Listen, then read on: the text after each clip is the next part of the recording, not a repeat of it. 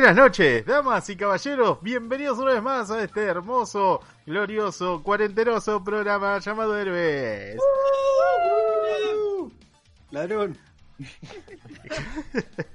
Bienvenidos a otro jueves donde le vamos a tener todo el entretenimiento que podemos brindarle a través de un stream de ya sea visual, de oído o si quieren nuestro programa grabado para que puedan pasar esta cuarentena lo más alegre posible e informado.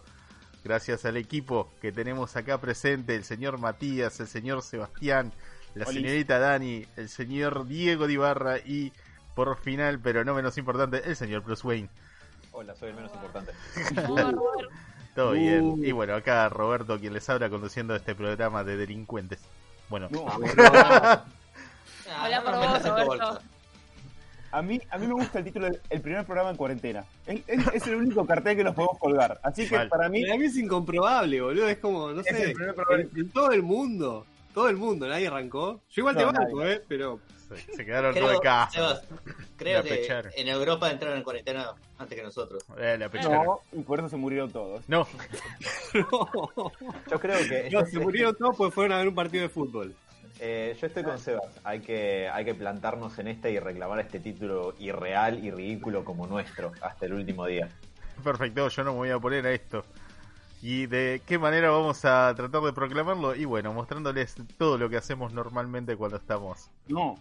No, Ah, al aire. Ah, al ah, aire, ah. al aire, al aire, tranquilo. Ah, Ok. O sea, como veníamos haciendo desde hace ya siete años, ¿ya, Mati, vos? ¿Ya, ¿Siete llevan años siete? ya? ¿Ya llevan siete vos? Sí. Sí, Mati. A la mierda, qué hijos de puta. Héroe, héroe séptima temporada es esto, papi. Siete años Increíble. tendrá. Siete añitos haciendo esto, muchachos. Y no nos cansamos, no nos vamos a 12 cansar de marzo nunca. Estamos en streaming. Ujú. Mamá. Así que Pero bueno, arrancando un poco, quiero saber qué novedades tuvieron en su semana, qué, qué le quieren recomendar a esta gente que está pobre encerrada en su casa. Bueno, los que no salieron ayer en los noticieros, ¿no? Pero, ¿quiénes, quiénes se quedan en casa? ¿Qué cosas pueden hacer? ¿Qué, qué están viendo? ¿Qué, qué quieren que vean? Por mi parte, una cosa, voy a, voy a arrancar yo una cosita rápida. Eh, Mm, Empecé a jugar a un juego que se estrenó hace dos días, llamado Fall Guys, que la verdad lo recomiendo muchísimo. Por desgracia, en la precompra estaba mucho más barato, estaba a mitad de precio de lo que está ahora, Pero eh, no quita que el juego esté bastante bueno. La verdad que aposté fuerte, digo, nunca compro algo en precompra. Bueno, el de Last of Us 2 sí. Eh, pero todavía no lo jugué. En este caso sí. Y es un juego que, si se los tengo que escribir en una palabra, es en pocas palabras en realidad, sería como un super match eh, jugable. El programa este clásico que pasaban en Telefe, donde había un montón de monigotes de colores tratando de superar pruebas. Un programa alemán. Exacto. El de los alemanes muertos para mí era, porque Los era animales obvio que muertos. estaban todos muertos. ¿Qué carajo, Era, Sebastián? era como de 70. Era del 70. este Era Benny estaban Viejo, de verdad. Era Benny Hill, era como ver Benny Hill. De De verdad. verdad. Y sí, yo qué sé, eh, para mí están todos muertos. Eh, Era guerra de Malvinas seguro. Sí, sí, sí, no, olvídate. Y encima me, me enteré hace poco que hay varios personajes Ojo. medio pintorescos argentinos que le ponían las voces a Alf y a, y a otros.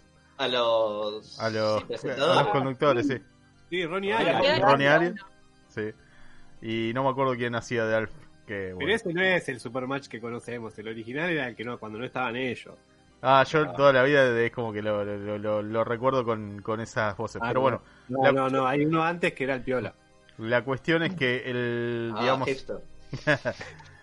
La, la cuestión es que el juego tiene más o menos la misma, la misma temática, o sea, son 60 personas por lo general, eh, superando pruebas que ya van desde atravesar puertas que algunas se rompen y otras no, haciendo que tu personaje se rompa la cabeza contra una piedra, más o menos.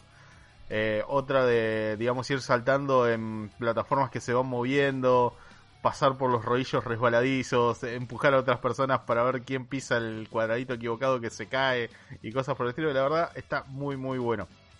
Eh, la verdad que se juega bastante rápido, es como que la eliminación es como rapidísima, así que podés encontrar otra partida muy rápido también.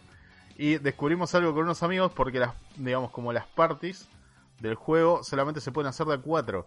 Pero intentamos juntar dos parties de a cuatro dándole el botón ready al mismo tiempo y resulta que en el 99% de las oportunidades entramos todos a la misma partida, siendo ocho Sí, personas en el mismo juego. Ah, no, no particularmente porque hay pruebas que son por equipos y si tu equipo se queda, digamos, eliminado, no hay, no hay party que valga. Robert, que- ¿te puedo hacer una pregunta? Sí, adelante. ¿Cuánto pagaste por este juego? Eh, 200... ¿Qué carajo? Se escucha todo. Eh, Sebas, deja de ver el lindo bailador. originalmente costaba No me 370, esa una cosa palabra. así. Perdón, ¿cómo es, Robert? Costaba 370, una cosa así en la precompra. Tenía 100 pesitos ahí ahorrado de, de cositas que vendí del counter.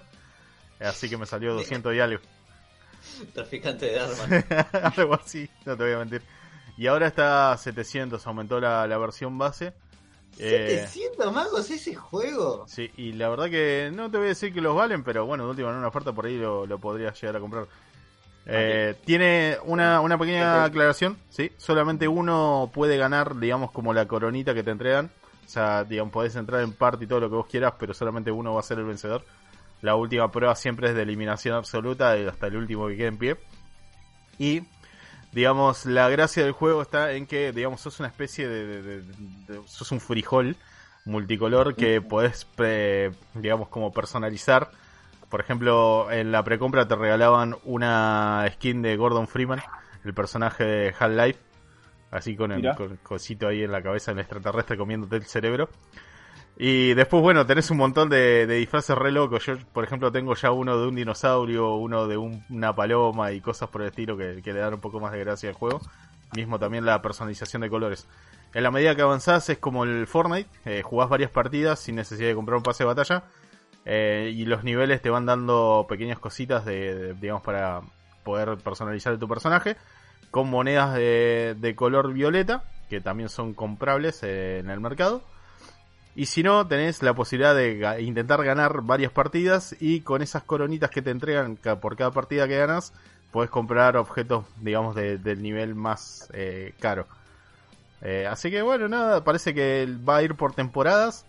Eh, no sé si la temporada van a cambiar los juegos o, digamos, las pantallas o simplemente van a cambiar, digamos, las cosas que te otorguen, pero esta va a durar por lo menos 65 días, una cosa así. Así que dentro de 65 días les comentaré si este juego va a ser más actualizable o no. La verdad, lo recomiendo mucho, Fall Guys. Lo van a lanzar para PlayStation próximamente. Está bien, no tengo PlayStation Plus, así que. No sé si será por PlayStation Plus también jugable. Y la mayoría de esos juegos tenés que tener para jugar For- online. Fortnite digamos, no. For- Fortnite no te lo pedía. Y creo que el Call of Duty tampoco. Desconozco. el War, el Warzone, creo que era. War- ¿Warzone era? Sí. Pero bueno, nada, Fall Guys. eh, un juego bastante entretenido para pasar la cuarentena con amigos. Y les se, di me un hace que tip. eso, Sí. eh, se me hace que es de esos juegos que para juntarte con tus amigos medio ya en pedo y pelotudear, ¿no? No, olvídate. Eh, es Bueno, más, ¿mato cual- cuando algo, algo así, cuando entras de a 8 en la misma partida y medio que bueno, la empezás a trolear un poco porque eh, tenés uno en el equipo rojo y otro en el equipo azul y tratás de cagar al tercer equipo para descalificarlo, ahí entra un poquito más la, la gracia. Y después, Che, bueno, al final cuando se matan entre todos. ¿eh? Robert, tu columna de competencia con este juego se va a la mierda, porque tiene que ganar. Bueno, pero- que machacar al de abajo. Bueno, pero este, digamos, cuenta con la simpleza de que tu personaje no es eh, demasiado habilidoso, con lo único que hace bien es correr. Digamos, si te tropezás o empezás a chocar con la gente, va, va por cosa tuya. Es como, literal, una competencia, una carrera así de, de tropezones. Está, está bastante bueno, o sea, Te digo, y no es, no es como que te cambia la vida ganar una partida, simplemente te da premios bastante, bastante simples. O sea, no es que llegas a un nivel competitivo en el cual solamente algunos pueden entrar. No, acá es simplemente agarrar la corona y, y por ahí, no sé, ponerle un, una skin de patito a tu, a tu personaje. Patito. Me gustaría mucho conseguir una versión relatada por Ronnie Arias. Ok.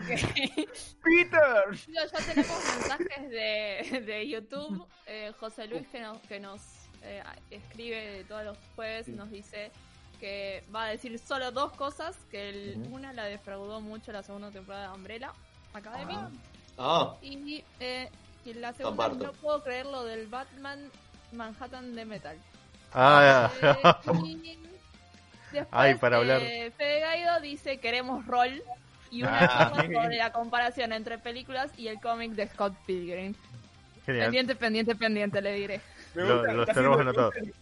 Fede Lobby por Scott Pilgrim. Me encanta. Me encanta sí, que sí, haya sí. lobby en héroe. Me Igual- copa, me copa. Igual, bueno, no importa, no importa. Iba a hablar de WoW y su desaparición, pero para otro momento. A ver, trapitos. A ver, equipo de héroes, necesito que me tiren ideas para poder pasar la cuarentena. Que no sean Eh, el Fall Guy. Eh, bueno, ya que. Perdón, iba a decir, ya que nombraron Umbrella Academy, eh, no sé quién de ustedes más, además de mí y Sebas, terminó de ver la segunda temporada. Yo todavía no arranqué por la primera, pero escuché comentarios. Yo la vi. Apesta, apesta más que no sé qué. Uh, A mí me gusta mucho. Eh, ¿El tráiler no prometía? Perdón. prometía bastante y decepcionó bastante. No. Eh, Te voy a preguntar, ¿en qué los decepcionó? Porque voy a hacer un argumento que, que Alan va a decir como... Te pasaste de, de- de- de- de banda, pero, pero voy a justificarme. Te pasaste de banda. a mí no me desagradó, tampoco me voló la gorra. El tema es, a mí lo que me, me picó un poquito es algunas cositas que ocurren y quedan en la nada misma. O hacen algún bachecito con respecto a la primera temporada, más que nada al final. Eh, ¿Podemos hablar con spoilers de la primera y de la segunda? De la primera yo diría que sí, de la segunda es muy nueva. Bueno, Yo diría que no. O con los menores. hacer spoilers sutiles. Hay uno que quiero hacer que es un spoiler re falopa, que ya saben que cuál va a ser porque lo mencioné al- en la cosa. Viajes del tiempo, ¿no? Viniendo de vos, seguramente del es un tiempo, viaje sí. del tiempo. bueno, voy, a, voy una- a hacer un spoiler muy chiquitito y muy falopa que tiene que ver con un personaje que, que es el peor spoiler del mundo. Pero hay un personaje como que redescubre su sexualidad y es el peor spoiler del mundo porque es como, wow, qué sorpresa. Bueno, Sí. yo quiero ir por ahí un poquito, pero el final de la primera temporada, eh, cuando se acerca el apocalipsis y este grupito de metahumanos, digamos, Esta familia. es de esta familia que están por viajar, en- deciden viajar en el tiempo para zafar. No sé si recuerdan que todos terminaban en el cuerpo de... eh, cuando... A ver, terminamos más jóvenes. Eh, No, en realidad, no, eso, vos decís que todos los que viajan en el tiempo salen como lo que le pasa a número 5, en un cuerpo más rejuvenecido. Eh, previo a eso, cuando están por saltar a este portal que, que hace número 5, Sí, eh, es verdad, se lo muestran es verdad, todos de chicos, de vuelta. razón. La segunda temporada, eso quedó en la nada misma. Magia potagia, está bien. Oh, viajes en el tiempo. Elipse. Pero hubiese estado bueno de ellos eh, lidiar con todas estas situaciones de chicos. Pequeño detallito. Pero después eh, es difícil decir lo que me, me molestó de la temporada sin spoilers. Sí.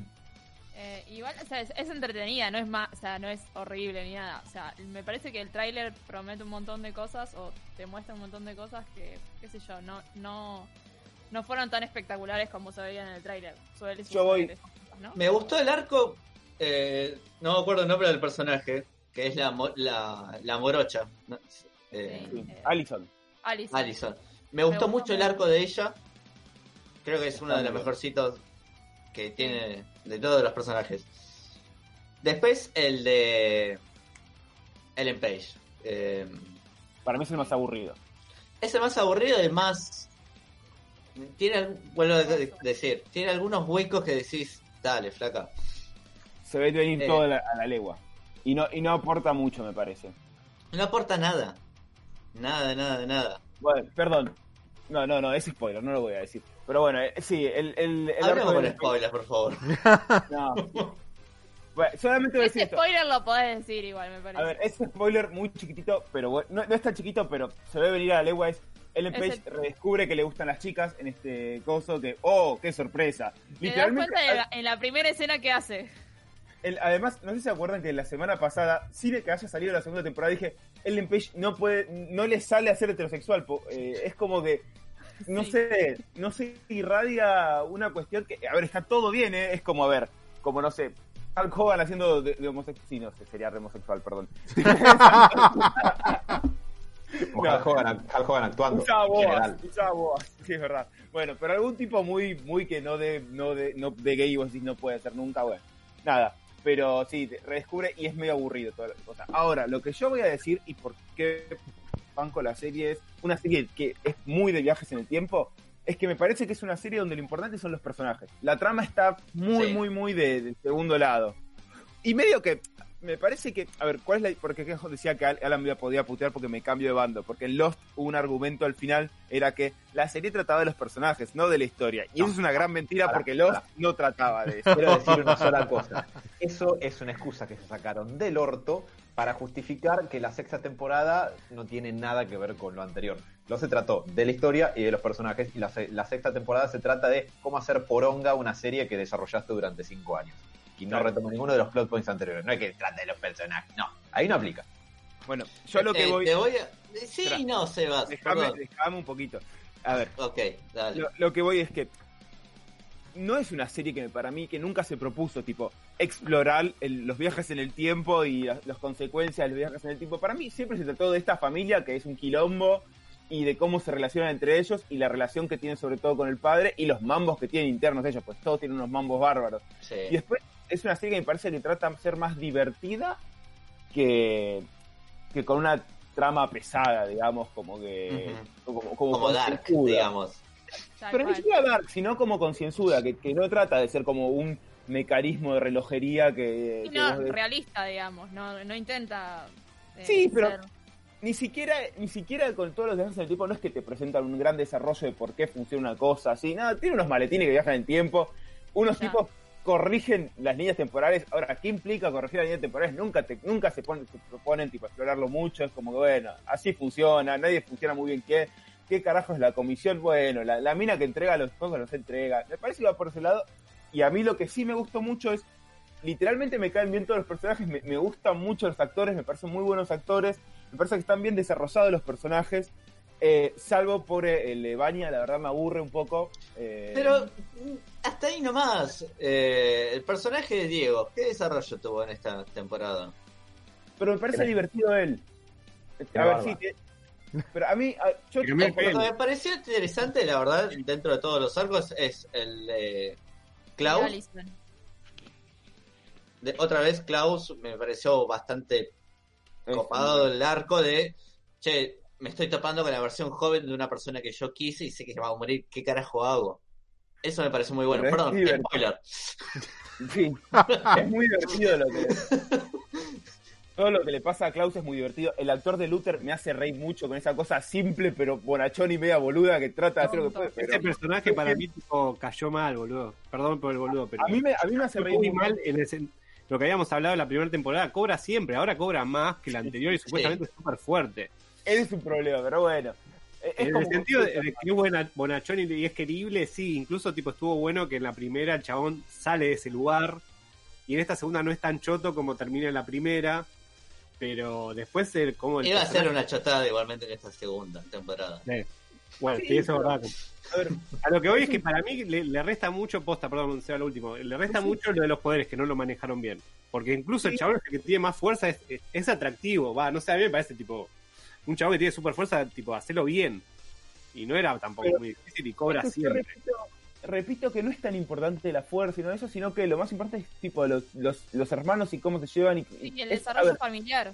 claro, me es, es más una novela que una historia de acción. En ese, Sí, en estoy ese de punto. acuerdo, pero a mí Sí. esto mucho no me gusta. Es totalmente válido, ¿eh? Totalmente The válido. Aburrido. A ver, No. Gracias, voy a más decir algo. apesta, admitirlo. Para mí es totalmente válido que eso no les guste. Eh, me parece que a mí lo que me gustó es otra cosa que me parece que está bastante bien. Y da- dos datos de color. Uno, es, eh, el chabón que hace de Luther es el chabón que, ¿se acuerdan? Lo, creo que so- es el hermano de Samuel Tarly en Game of Thrones que los prende fuego Daenerys. Sí, sí. Es el chabón ese. Yo me enteré esta semana. Pobrecito. Que dura dos segundos en pantalla. Y el que me parece un crack actuando, a mí me gusta Cobra mucho. siempre el chabón. El que me copa mucho actuando es el pibito que hace número 5. Me, me- me hace reír mucho. Está Sí, es el sacado todo el tiempo. Es el mejor y, y, tipo, cada vez está más sacado y yo se lo rejustifico porque es con ese tema de los, los, los viajes en el tiempo te va quemando y va acentuando mucho más ese personaje, esa tipo la personalidad del personaje y tipo la rompe el chabón, la verdad que es el mejor. ¿Puedo tener un bueno. pequeño spoiler de algo que para mí hubiese estado bueno que hayan tocado? eh, eh, es el principio del, es el principio de la temporada. A ver, dale. Ellos, todos ellos caen en el año 1961, 62. Eh, Maca allá. con diferencia de un año. Van claro, van exactamente, caen la diferencia eh, de un No año todos, o de algunos meses. Mm. Eh, cuestión, nadie se toma, nadie le cayó la ficha o hubiese estado bueno que hubiesen tocado esto de, che, yo soy un año más grande que vos por el hecho de que caí un año atrás. Eh, ¿Se entiende a lo que voy? Sí, pero no sé si funciona ¿Cómo? así. Porque el tiempo es relativo a la persona. No sé cómo funcionaría. No sé Ah, si claro, es, un, es un año potable. más. Exactamente, estarían viviendo un año más o unos meses más. Sí, bueno. Podrían haberlo bien. mencionado. Magia potagia, pero Ya lo habían hecho en la primera, igual, como esa movida. Con, con el número 5 número justamente. cinco. Que Va. encima lo aclaran nuevamente. No, haceme caso a mí, que yo soy mucho más grande que vos. Eh, Es que para mí tipo, era lo que decía Seba, ni se gastan en cuestionarse lo de, de esta gente que cambia la línea de tiempo, boludo. Nadie se pregunta, che, ¿por qué? ¿Por qué lo hacen? En ningún momento lo dan como, no, incluso, ah, iba a spoilear de nuevo. Pero otra, otro personaje conoce el, el lugar y tipo decir, dale. Va, no sé. Me parece como que es muy importante y huevo. A mí lo que me jode, perdón, puedo tiro un spoiler, eh, un spoiler medio por debajo. Eh, un personaje eh, presencia la muerte de otro, más o menos al- para, el final, protegiendo o evitando una pareja. Eh, cliché de los 1960, o sea, el típico padre choto termo Ah, sí. y la mujer sufrida, obviamente, de ese casamiento, y tienen un chico con problemas. Este padre se lo quiere llevar, la madre lo quiere evitar. ¿Cómo? Estás spoileando dos manos. Bueno, avisé que iba a ser un spoiler. Eh, no estoy. Bueno, sí, estoy diciendo al final del arco ese. Eh, Alan, perdóname. Mi mamá sí se lo decía. Está bien, después eh, vamos a mandar. Si querés, sacate la gusta. Ya veremos cómo Eh, va a ser. Vos Cuestión, el tipo se muere, ¿ok? Final de la temporada.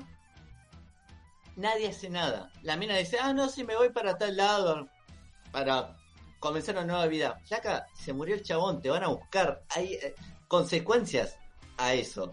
O sea, se lo toma con cualquier, eh, con, con una ligereza total. Como que, ah, sí, se murió, no pasa nada. No, dije no pasa eso. Yo ya dije, en la primera temporada no hay policías, así que en la segunda menos. Así que tipo, pueden hacer lo que quieran los muchachos.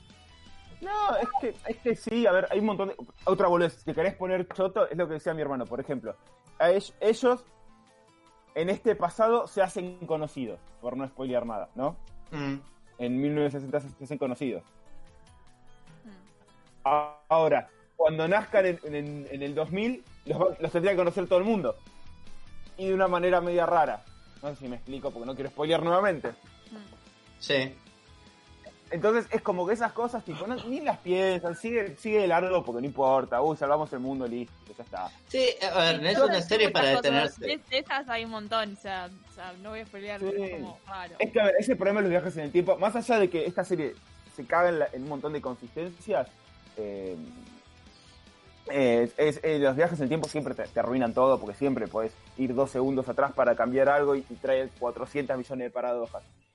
Pero, en- por eso en ese sentido me parece que, mm, que, que nada, a ver, disfruté los personajes, disfruté algunos desarrollos, eh, lo, lo veo como una novela, en algún punto, de, de- de una familia así con, con poderes. Me, me caen bien lo- los, los actores y los personajes. Oh, le decía a mi hermano, ¿hace cuánto que no veo un actor latino que no hace de... la que tenga cara de latino, porque Gael García Bernal, que no hace el arco y que es un personaje copado. Digo, eh, ojalá, no sé, le vaya bien de alguna manera a este. Para, es copado Por Diego, el ¿no? peor poder del mundo, De- chabón. cuchillos. Desde Star, desde Starship No, Trooper pero- que no me pasa. sí, pero no es- Tenedores no, tipo, no entiendo. Te frenó una cierta. No, te Diego. frenó balas No. a lo Neo, el No, chabón. Mati, Ah, yo Mati, sé, yo sé, yo sé. No, No, quería Mati, mirar no. No quería spoilear más, chabón. Bueno, No perdón. A la mierda todo las de spoilear. de no spoiler. Carajo. Que no vi un ustedes carajo de la segunda temporada, no tengo ni idea de la cantidad de cosas que sé. Pero bueno, que, que sea a partir de escuchar esta charla, ¿no? ustedes se dieron cuenta que a mí me quedó el mote como el spoileador y ahora es otra persona. No voy a decir nada más. Sí, Diego, pará un poco. Se desafa la cadena, boludo, no lo puede controlar. Pero bueno, entonces, a ver, tenemos, tenemos el problema de que la mayoría del- de los, digamos, los quilombos que tiene esta segunda temporada están atadas a spoilers. O sea, el problema es eh, el arco, El arco. digamos, argumental de, la- de esta segunda temporada. No los personajes o... No al revés, los personajes, sino el arco argumental. Ah, para Sí, mí, y eh, a no ver, sé. y yo, yo comparto y, y comparto que, que, a ver, que tiene un montón de problemas, pero como me caen muy bien los personajes, salvo por Baña, que tampoco me cae mal, sino que me aburre un poco, em, por eso compro y la, la verdad es que me divertí la vi tranquilo. Y esa que obviamente es, es como la protagonista de todos, digamos, como que que más le prestan atención por ahí. Eh, por su Ponele, pero- respecti- Sí. Eh, no sé si es el protagonista. No, Todos no, no es nada, protagonista, pues es, es, un, es un coral, obviamente, pero digamos, es como la conocida o lo que sé, o yo que sé, como que. eh, no sé si la hacen resaltar más o le dan más tiempo o lo que sea, No. y llega un momento que. No, está todo más o menos equilibrado para tantos personajes. Parece equilibrado. Sí, sí, Cada uno tiene como- su momento. Como dijo Mati, a mí me gustó mucho el arco de Allison, como me pareció re interesante cómo lo tomaron. Eh, Sí, la verdad además que que sí. tiene todo un...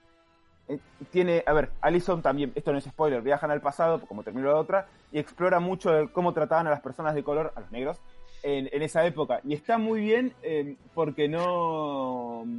No tiene que exagerar nada, ¿me entendés? Estados Unidos en los 60 era horrible con los, con los negros. sí. Entonces, es buenísimo porque no es que tienen que hacer una de esas típicas de ahora de mostrarte, no sé, a, a unos, un par de blancos muy, muy malos, no sé qué. No, te muestran realmente cómo era la vida de los negros en esa época y era horrible y, y te muestran, y está bien el mensaje y listo. No, no, no hay, no hay que forzar nada en ese, ese punto para mostrar el mensaje, me parece. Em, Sí, ¿no? Así que, que me- me- eso me gustó mucho. El, el actor que hace de la pareja de ella ahí o, o con quien vive ella está muy bien. Eh, en general tiene muy buen casting, tiene muy buenos efectos especiales la serie, eso me lo comparten. Sí, sí, sí. Sí, sí, sí. Las balas y todo eso son, hay algunos que me llamaron mucho la atención. Sí, o sea, está mu- muy, bien Em, realizada. en La verdad es que me- la música es muy buena. Acá abusaron un poquito música. de los momentos cancheros. Para Sí, mí. para mí, Sí. Es una serie mí- canchera, boludo. para mí hubo más temazos en la primera. Quiero Bueno, preguntar, a mí ¿hay, me gusta- ¿hay tercera temporada? Sí. Seguro, Sí, seguro. No hace spoiler. No, bueno, si, si vos decís que no da, Para o mí- sea, hay, hay puntos, hay puntos en, no, no te digo las historias, pero en la serie que sabes que no, de acá no pasa. O sea, la, cagaron tanto con la segunda temporada que para mí anda a leer los cómics. No, no. No, igual so- sobre eso yo, esto hasta yo te lo puedo decir que, que no vi la segunda, pero ahora gracias a Mati ya sé todo lo que pasa. Eh, Eh, mentira, no sabes nada. de la contaste de la mitad de la serie, Tiré- boludo. no, no, tiré spoilers superficiales, no tiré. No fui tan al hueso. ¿Querés que vaya al hueso? No, no. ¿Más No, todavía? No, sí. gracias. Dale, yo Eh, soy el bueno. Page, vos sos quién. La, no, la cuestión es que igual por todos lados salió que eh, va a haber una tercera temporada digo, y es una serie a la que la primera le fue bien. Por lo general, si a la primera le va bien, por lo menos un par de temporadas ya te las garantizan eh, casi en simultáneo. De hecho, con The Voice, hace poco eh, confirmaron la tercera y la segunda sale en septiembre. O sea que eso no, no es ningún misterio. Y le está yendo de, de bien para arriba en crítica, por lo que estuve viendo por ahí, así que sí, no, no es una sorpresa que sea... eh, Eh, que la lista aparece dentro de los primeros tres, creo que está tercero, hasta donde yo sabía. La lista de los 10 de Netflix Ajá. está en, en puesto 3, hasta donde yo lo vi, que fue creo que ayer. Mm. Eh, estaba en, esa, en ese puesto. A ver, no es. La segunda temporada no es mala. No, Para mí, tiene algunas inconsistencias, pero es mirable. O sea, te, engancha un momento de, uh, quiero ver otro. Eh, Es para sentarte y mirar varios capítulos bien de paquero. A mí me tiraron que el final de la segunda nada que ver al cómic. Como que, nada, que tipo esa parte la cambiaron toda. y que se dieron varias licencias. E incluso. Ah, vos lo leíste, se va. no, pero vi más o menos por dónde van y ya Nada que ver, me dijeron que nada que ver el segundo y después que tipo las inconsistencias que, que más o menos nombramos en el cómic más o menos también se ven. Como que no, eh, era como dijo Seba, hay algunas cosas que la dejan pasar el aro y ya fue, se concentran en otras. Convengamos Es que Gerald White es un saliere de Morrison, ¿no? A eso iba, es un poco que le, le gusta, la, la- la- es de ese estilo, o sea, más espectacular, más, eh, ¿cómo, cómo decir? Más me clavo una pepa y escribo que, que- que una cuestión de, de- de- de- de mecanismo preciso, no sé, me parece. Ok. Bueno, ¿y ustedes qué dicen? A ver, quiero quiero ver si me dan el unánime, a ver si la vemos o no la vemos. La Sí, dejamos pasar, mírenla. esperamos la tercera. Sí. Si viste la primera, sí. Si no la, arran- si no la arrancaste, no sé, no te perdés de nada si no la ves para mí, a la cara. Eh, Eh. Para mí es divertida. En esa estoy con, un rato, está buena. Perfecto. Bueno, tema Umbrella Academy ya más o menos decidido. Algunas voces sí, otras no. Pero bueno, si ya viste la primera, mirate la segunda. Necesito saber, necesito que me den más. ¿Qué pasó con el huevo, Diego? Decime. Ah, eso, eh, para los que quieran arrancar WoW, ahora salió una actualización nueva con un personaje que volvió que se llama Boris, que creo que es un... eh, no, no me acuerdo ahora la clase. La cosa es que si te haces un personaje, le vas a hablar al chabón, ya te le ve a 110, como para hacer las mazmorras piolas. Ahí, ahí después te haces uno nuevo, ¿viste? Arrancás de, de cero. Así que es una data, va a estar creo que hasta el viernes o domingo, no sé, pues una semana, pero bien no me acuerdo cuándo arrancó. Así que para si quieren arrancar WoW, es un, es un buen momento, porque te bajás el Battle of, eh, Battle of Azeroth, que es esta de server, y te podés hacer esto con Boris, y está bueno. Y actualizaron, ahora lo actualizaron, así que está buenísimo. Boris es se que- llama. ¿Eh? Boris se llama. Boris, y no me acuerdo la clase ahora, creo que es eh, Ruso los Tauren, creo que es un Tauren, me parece, no me acuerdo. el ahora. animal. Es así grandote, alto personaje. Y está bueno eso porque ya te dan misiones zarpadas, ¿viste? No tenés que hacer todo el desarrollo del personaje, pero bueno, después te haces otro. Hay clases nuevas, este en último WoW, se ve mucho más lindo. La verdad que lo recomiendo. Y la acusación para el GD fue porque fue el que agitó para que todos nos bajemos este server, que estaba buenísimo, ¿verdad? Y desapareció. Tipo, todo, lo convencimos hasta, bueno, personas, amigas nuestras del Checo, tipo de gente de la radio, y éramos un montón, ahora vamos a ser un montón y tipo el G desapareció, así que no sé, vale, esta fue mi acusación, así y que estuvimos, así- bueno, no importa, después lo hablo con él. Pero la- sacando todo eso, eh, es un juegazo, para los que quieran arrancar WoW es un buen momento, y bueno, lo recomiendo, no sé, Robert, vos para mí estás, sos muy candidato, incluso ustedes también, pues estamos todos muy manija de rol, y eso es Mira. Yo respecto al rol me puse a tratar de darle una chance al Dark Souls por Lo conseguí. Y la verdad, caí. Esta vez, la verdad, le estoy entrando, no como paquero, porque lo agarré dos o tres veces nomás, pero avancé muchísimo más de lo que de las veces anteriores, o sea, de las veces anteriores no pasaba el boss tutorial. El juego te patea la primera vez. Y si aguantás la patada después, una vez que lo superás, decís quiero más. Eh, pasa que yo por ahí vengo acostumbrado a los juegos que te agarran de la mano y te dicen, bueno, esto es así, esto es así, te voy aumentando la dificultad de a poco. Para Acá manco. las bolas. Te- Para te- Manco, básicamente. Sí, sí, sí, levanta la mano. Uno, eh, yo, soy, yo soy re nuevo en estos juegos, pero. Pero la verdad le fui agarrando un poquito el ritmo y, y dale que va. Es mucho prueba y error, muchísimo prueba y error. Y es muy lento. O sea, yo venía ahí tirando espadazos en el Witcher a diestra siniestra, me metía pociones así, bien pijudo. Acá no, acá tenés que Acá tenés, y esperar. tenés que tomarle el tiempo a los personajes, los enemigos tenés que entender cómo atacan. Tenés que acostumbrarte a las mecánicas del juego. No que el Sí. juego se acostumbra a que vos machaques botones a, a diestra y siniestra. Es más, eh, eh, sé que estoy haciendo la cagada de mirar números, como hago en el Witcher, de, uh, esta armadura me sirve más, me aumenta la armadura, y ya. está bien lo que hace, y chabón. no, Muchas veces pasa, muchas veces pasa que no. hay armas que, digamos, aumentan su poder con lo Sí. que es eh, dependiendo de las, eh, digamos, los puntos que tengas vos de fuerza. Por ahí una espada que no pegue tanto eh, en puntos básicos, pero aumenta su poder por la destreza que vos tenés. Si vos tenés mucha destreza, termina pegando más que una mucha más grande. Exactamente. Yo cometí el error de comprarme, por ejemplo, una cota de mallas, y ahora correr, esquivar es muchísimo más Claro. pesado. Claro, si además de acostumbrarte al tema de ir viendo el peso de tu equipamiento. Eh, no, no siempre es bueno tener un equipo pesado, al menos que quieras, digamos, eh, mantener tu estamina más o menos estable. Hay enemigos que esto sí es algo corresponden. muy clave. Sí, sí. Esto es muy clave. La resistencia que tiene uno, la energía, mejor dicho. Y el rodar lento es una trampa mortal. Exactamente, sí, sí, sí, ya lo estoy sufriendo. No, Todo por tu culpa, Roberto. Tranquilo, tranquilo. Prometo ¿Sabes ser el, Sherpa que te ayude a, a Lo pasar. peor, de, lo peor de todo es que hace poco me compré el, el- el segundo DLC de Witch, me compré el Vampire y dije, bueno, le voy a entrar ahora. Y ahora accidentalmente lo estoy dejando un poquito de lado por, por el Dark Souls. Así que, no, la verdad, me saco el sombrero. Y de esperar a empezar a descubrir todo lo que son, cómo están diseñados los niveles ahí. Vas a tener grandes momentos de decir, no, no voy a volver más. Y de repente, pimba. El, Roberto, Robert, te tengo que hacer una consulta al aire. Necesito que me recomiendes un juego survival de zombies. Onda estilo Ark. Survival de Zombies. ¿Y de qué? Wilde. Estilo Ark. ¿Cuál? Wilde. Mirá, no, no he jugado demasiados estilo, estilo Dark. Eh, perdón, estilo Dark, eh, no, eh, perdón, estilo Ark. Eh, pero sí jugué, digamos, por ejemplo, con Bruce y con algunos amigos, eh, los típicos de shooter, al estilo, digamos, Left 4 Dead.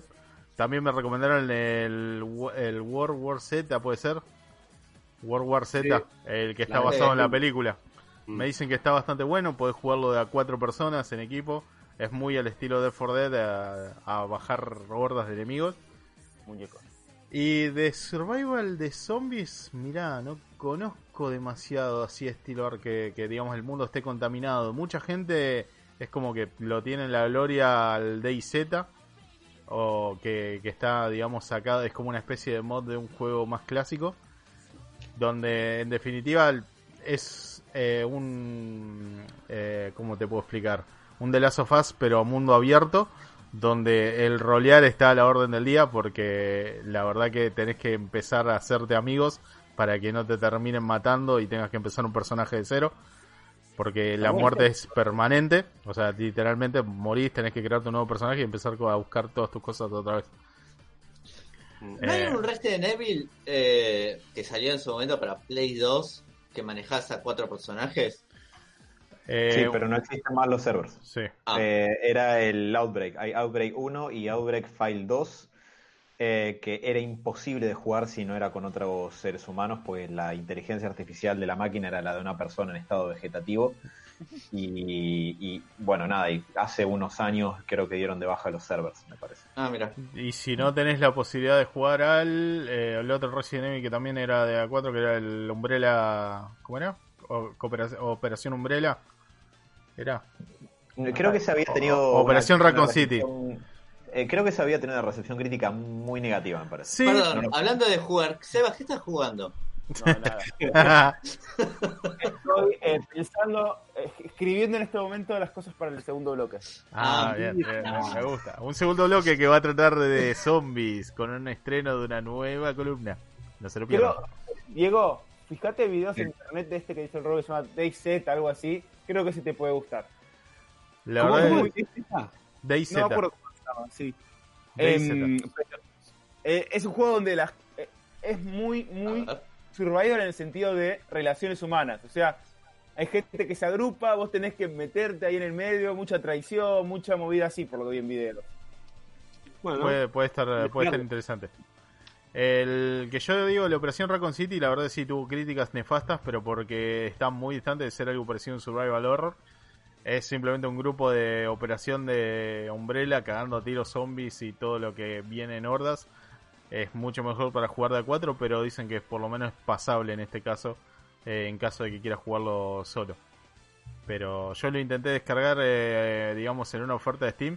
Y adivinen qué, estaba atado a algo que ya no existe porque parece que en su momento Windows tenía otra configuración como para agregar gente conocida, eh, por lo menos Microsoft, y ahora lo cambiaron por, eh, digamos, como la, la versión de, digamos, de Steam de, de Xbox.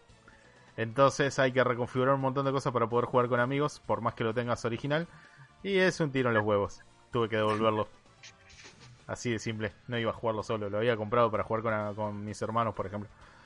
Pero bueno, no, no, déjame averiguarte si, si puedo recordar alguno que sea, digamos, eh, Survivor, así de estilo Ark, pero con zombies. Y te, te comento. Por lo pronto, si te puedo recomendar algo así como más tradicional de zombies, si podés conseguir el Wii, el Zombie U, que tengo entendido que salió también Oh. para eh, PC. Es un juego que había salido para Wii U originalmente.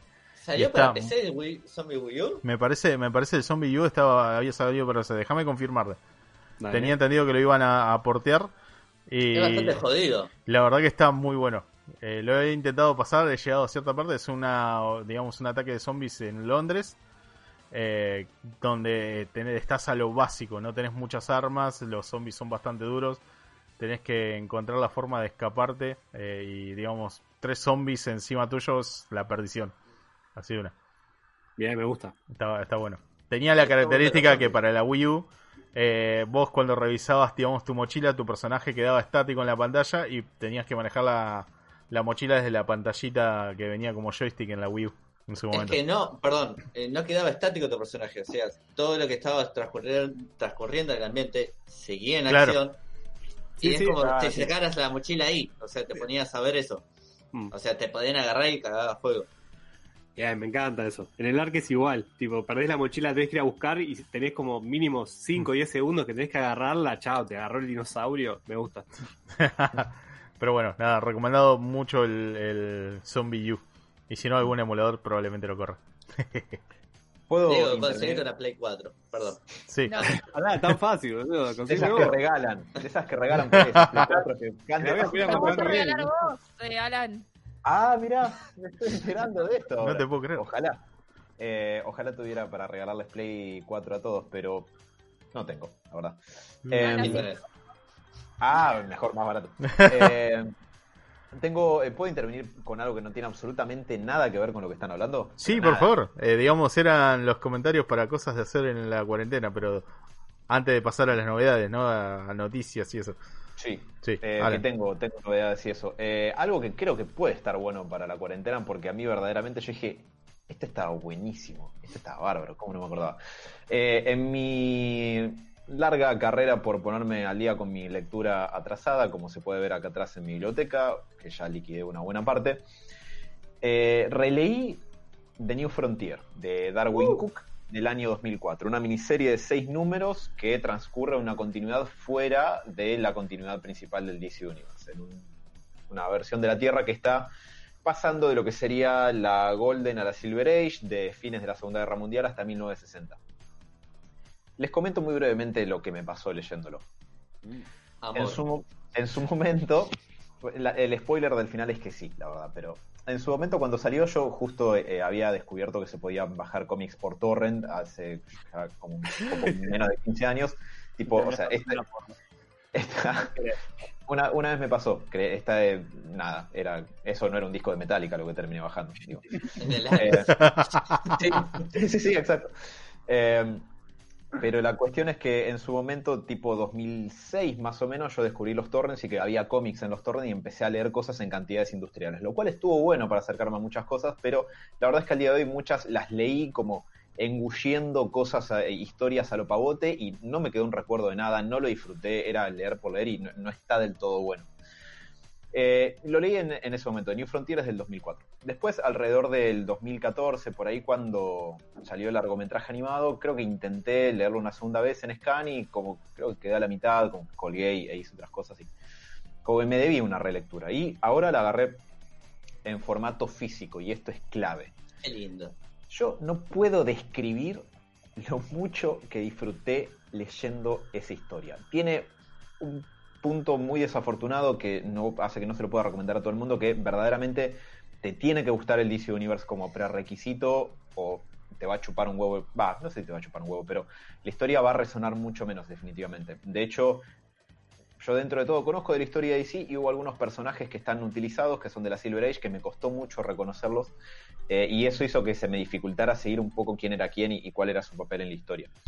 Pero para contarlo de forma muy breve, trata sobre, eh, digamos, un poco el- el- la aparición de distintos héroes, eh, más o menos como el, al mismo ritmo al que ocurrió en la, en la real. Trata de cómo la Justice Society, los héroes de, que habían recibido la Segunda Guerra en la Golden Age, se van retirando y a través del macartismo eh, se prohíben los superhéroes, entonces quedan muy pocos, porque los que no se alían con el gobierno se retiran y los que salían con el gobierno son muy pocos, Superman y Wonder Woman principalmente, y bueno, y Batman Iron Man obviamente. de otra- Iron Man es de otra compañía, pero igualmente porque es gorra, se, también se, acá salió del gobierno.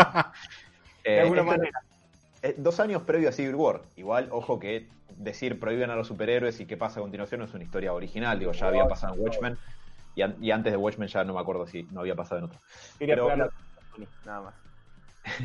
La cuestión es que es una historia muy también crítica de la sociedad norteamericana. Eh, de hecho, el tercer issue arranca con una descripción que dice, los 50 era una época así asada en Estados Unidos, que probablemente tu inquietud era, no sé, eh, la Guerra Fría y la posibilidad de un conflicto nuclear, y etcétera, etcétera, y el, el surgimiento del comunismo y todo eso. Y, abajo termina todo este párrafo diciendo, esos eran tus problemas si eran blancos. Si eras negro, la vida en Estados Unidos directamente era un infierno. Así de una. Eh, y además está ilustrada por Darwin Cook, eh, que tiene mm, un estilo muy particular, que es una mezcla entre caricatura, entre Bruce Timm y entre dibujo de, de cómic clásico de la década de los 50. Yo sé que parece un poco desordenado, capaz, como le estoy contando, pero es una historia muy grande. Son seis números como de 72 páginas cada uno.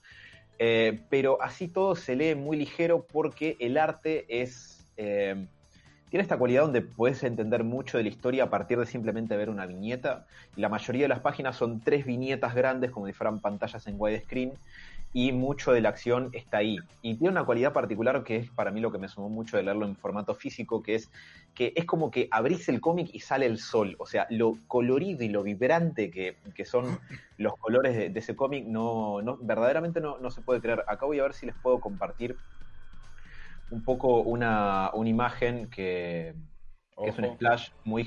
No, no no es un spoiler, es un splash muy... No, no, muy ojo con lo conocido. compartir. No te Ah, confundas, no. botón. No, por favor. Eh, ahí está, ¿le- ¿lo están viendo? Muy lindo. Eh, bien, esto que.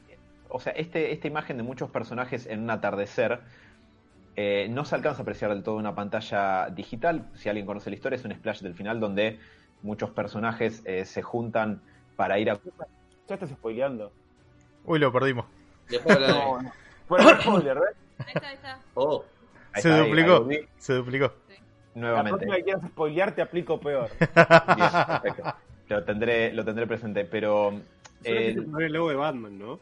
Hizo todo eso para ahí. Puede que sí, puede que no, nunca lo sabremos. Eh, el, el uso del, del color hace que sea como muy, muy palpable, muy, muy vibrante la historia y es, es mucho más entretenida de ver. Hay muchas escenas que ocurren en plena luz del día o en lugares como en desiertos donde están haciendo pruebas de aviones y los colores son muy primarios y muy intensos. La acción está muy bien narrada a través de la imagen y es una historia que es, por un lado, muy madura, la verdad, por los temas que trata, y por otro lado, sigue si- con todos los problemas que están teniendo los norteamericanos hoy en día con las diferencias raciales y, y la brecha entre clases sociales y, esas cuestiones que un poco siempre estuvieron, solamente ahora están protestando por eso. Eh, es una historia recontractual. Yo le- leía lo que iba pasando en cada número y el prólogo que, que tienen algunos de, de los números y son cosas que tranquilamente eh, hoy harían muchísimo eco por, por el tema que tratan. Eh, para que se dé una idea, que creo que esto condensa muy bien el tratamiento de la historia. Y, es un ínfimo spoiler porque es una fracción muy muy pequeñita de la historia. Eh, lo que hace New Frontier es adaptar mucho de cosas que vinieron después a la década de los 50. eh, y muchos personajes que, digamos, fueron apareciendo antes y después se ajustan como a, a que sus, los, sus eventos ocurran en una continuidad más o menos ordenada y, y prolija. Por ejemplo, canoniza un poquito lo que es la sucesión de la Golden y la Silver. digamos. claro, Como exacto. algunos personajes estaban en títulos separados y después como se Mm. termina transformando en DC, digamos. Ex- exactamente, pero por otro lado, por ejemplo, también Barry Allen aparece en 1956 con Flash, igual que pasó en la vida real, ¿no? Que es cuando apareció publicado. Un personaje que adapta, que no está en la Silver Age, obviamente, que es de la edad moderna, es Steel, John Henry Irons. Y acá está lo brillante de todo, y yo creo que si, si pueden ver esas páginas son maravillosas. La historia de Henry Irons es muy chiquitita y no se cruza con nadie más. Pero trata de un hombre, el medio oeste, que eh, el Ku Klux Klan lo, lo trata de matar, matan a su familia, a él lo dejan por muerto, y lo que hace es, eh, con sus habilidades de forjador, se hace dos mazos para salir a pelear y se Y pone juega una al máscara- básquet. Claro, y se hace llamar eh, Shaquille. No, eh, no hace algo tan desastroso como la película de 1997 a la que estás haciendo referencia, Matías. que es Esperaba en algún momento apareciera la referencia. ¿no? Simplemente estaba... cantada.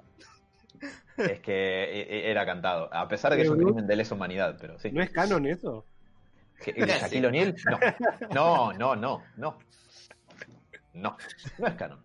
Eh, de hecho, Shaquille O'Neal no existe en DC Universe. Si no me creen, vayan a buscar una Wikipedia. Incomprobable, esto, pero bueno. Eh, no, bueno, la cuestión es que eh, durante un par de, de secuencias en, en algunos números vemos a John Henry Irons que zafa de que el clan lo mate, pues lo dejan a morir ahorcado en un árbol, como hacía el clan con, con la gente de color en, en esa época.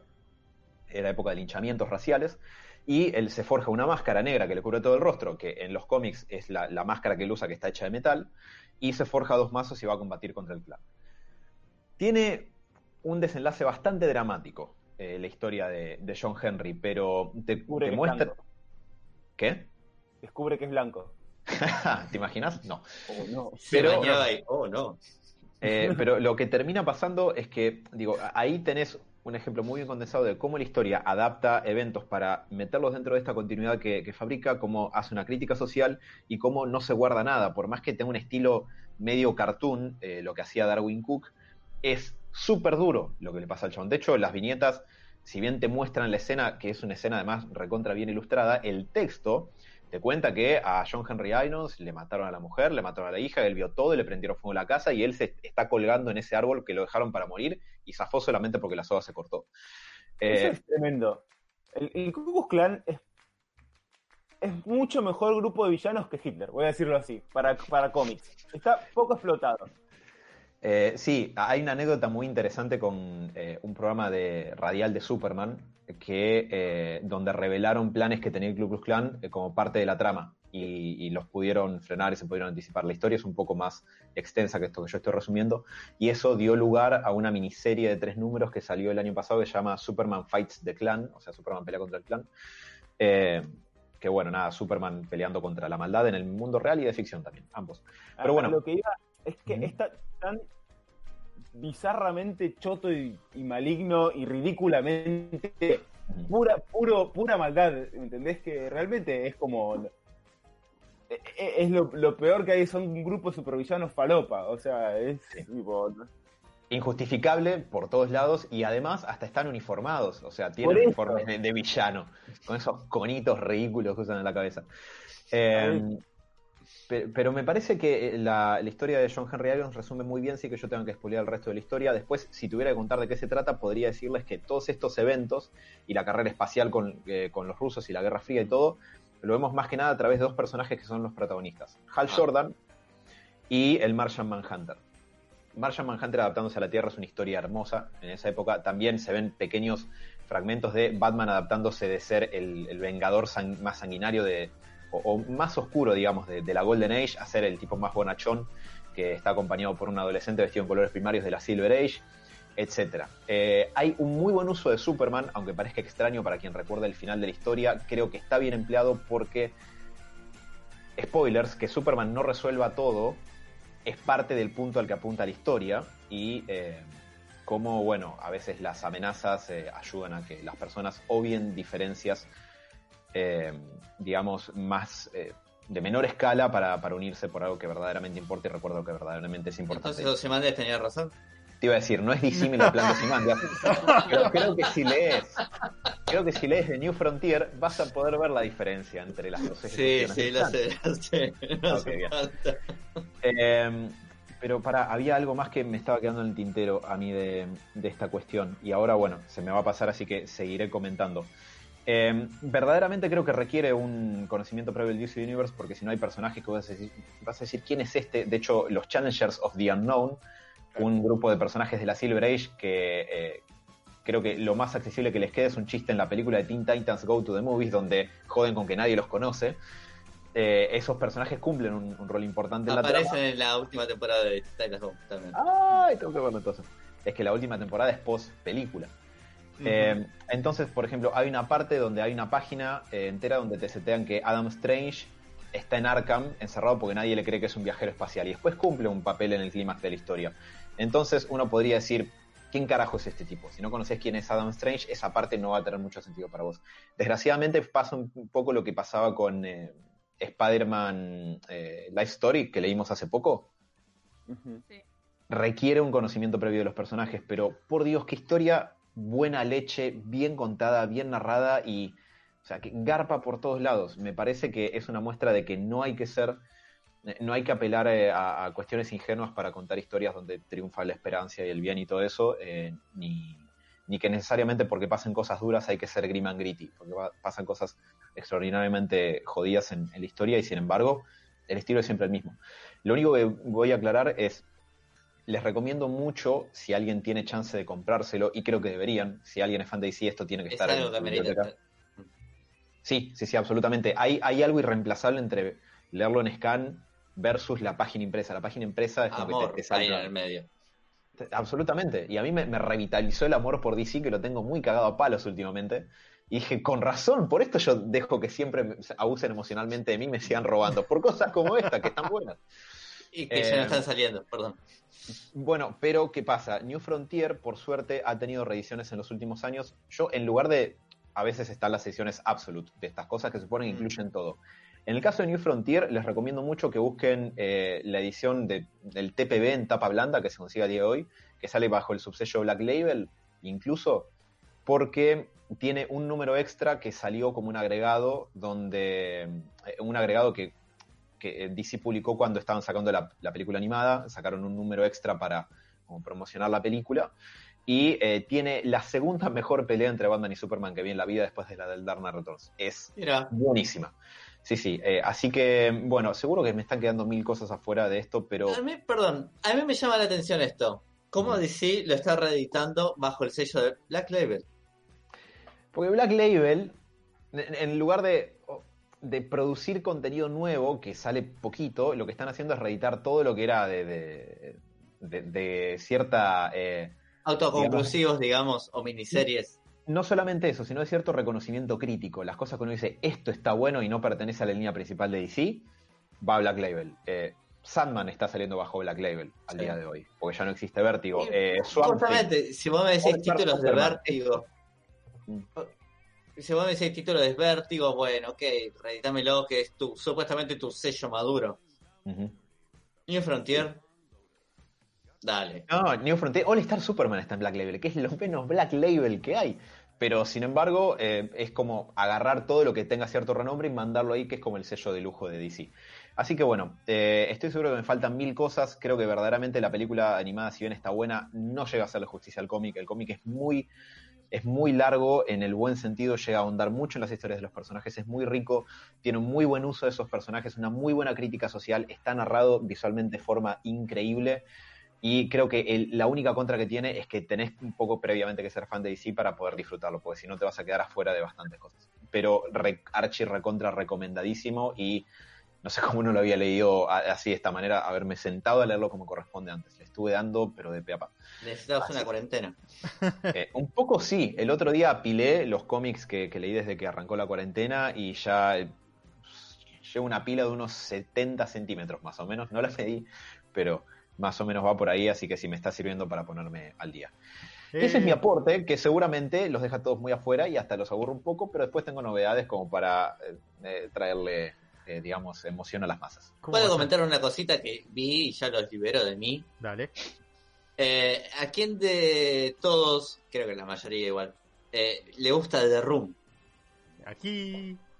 Eh, Amo The Room, me encanta. Bueno, A mí me pone eh, mal. Ahí después más. ok. Bueno, entonces nos veas Disaster Artist, porque este fin de semana vi Disaster Artist. ¿Y qué pedazo de película? Buenísima. Es ¿Qué excelente. pedazo de película? James sea, Franco, que yo jamás creí que podía actuar, se come la película haciendo de Tommy Wiseau. Sí, sí, sí. sí. Eh, igual me pasó lo siguiente. Yo, la verdad, esperaba una, una full comedia. Mm. Y hubieron muchos momentos que yo estaba incomodado con la eh, cómo me personifica a Tommy Wiseau. Sí. O sea, era como, este chabón es un turbio, que por favor, aléjenmelo. Eh, me llegaba a dar la incomodidad, la, la misma incomodidad que, que obtuve cuando vi The Tiger King. Ah. Claro. Puede ser. Ese, ese tipo de, de ser nefasto, extraño, que se vende como buen tipo, decís compro o no compro, ¿qué hago? Eh, en ese sentido me pareció excelente. A ver, no quiero. es, a- a- es hacer- incomparable, ¿no? Un Tommy Wiseau y un Target. Pero. Como, como no evitar que, no sé, yo muy breve, eh, Disaster Artist es la adaptación cinematográfica del libro llamado Disaster Artist que narra la historia de cómo se filmó The Room. Está escrito por Greg Sestero, que es el que hace de... Mark. No sé, eh, eh, Mark, eso. Mark. Exacto. Hey, Mark. Eh, el, el amigo de Tommy Wiseau en, en la película y eh, está protagonizada por James Franco y su hermano. Es el Y su hermano, sí. Sí.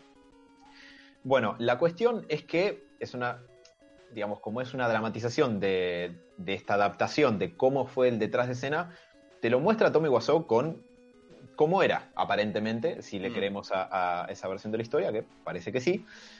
Yo lo que diría es que, a diferencia de Tiger King, cosa que no vi, pero me baso en lo que comentaron acá previamente, Tommy Wiseau lo que tenía era que tenía algunas dificultades que creo que eran evidentes para socializar con la gente. Y las cosas Sí. chotas que hace no las hace motivada por ser un tipo choto, sino por parece no, No, no. terminar de comprender lo que estaba yo, haciendo. yo lo que iba era esa incomodidad de una persona que decís, es- está bien, ¿Lo ambas hace, personas si las comparás tienen problemas. ¿Lo hace de bobo o lo hace de, o lo no hace sé de si malo? decir de bobo ni de malo, pero socialmente no están muy adaptados entre muchas comillas.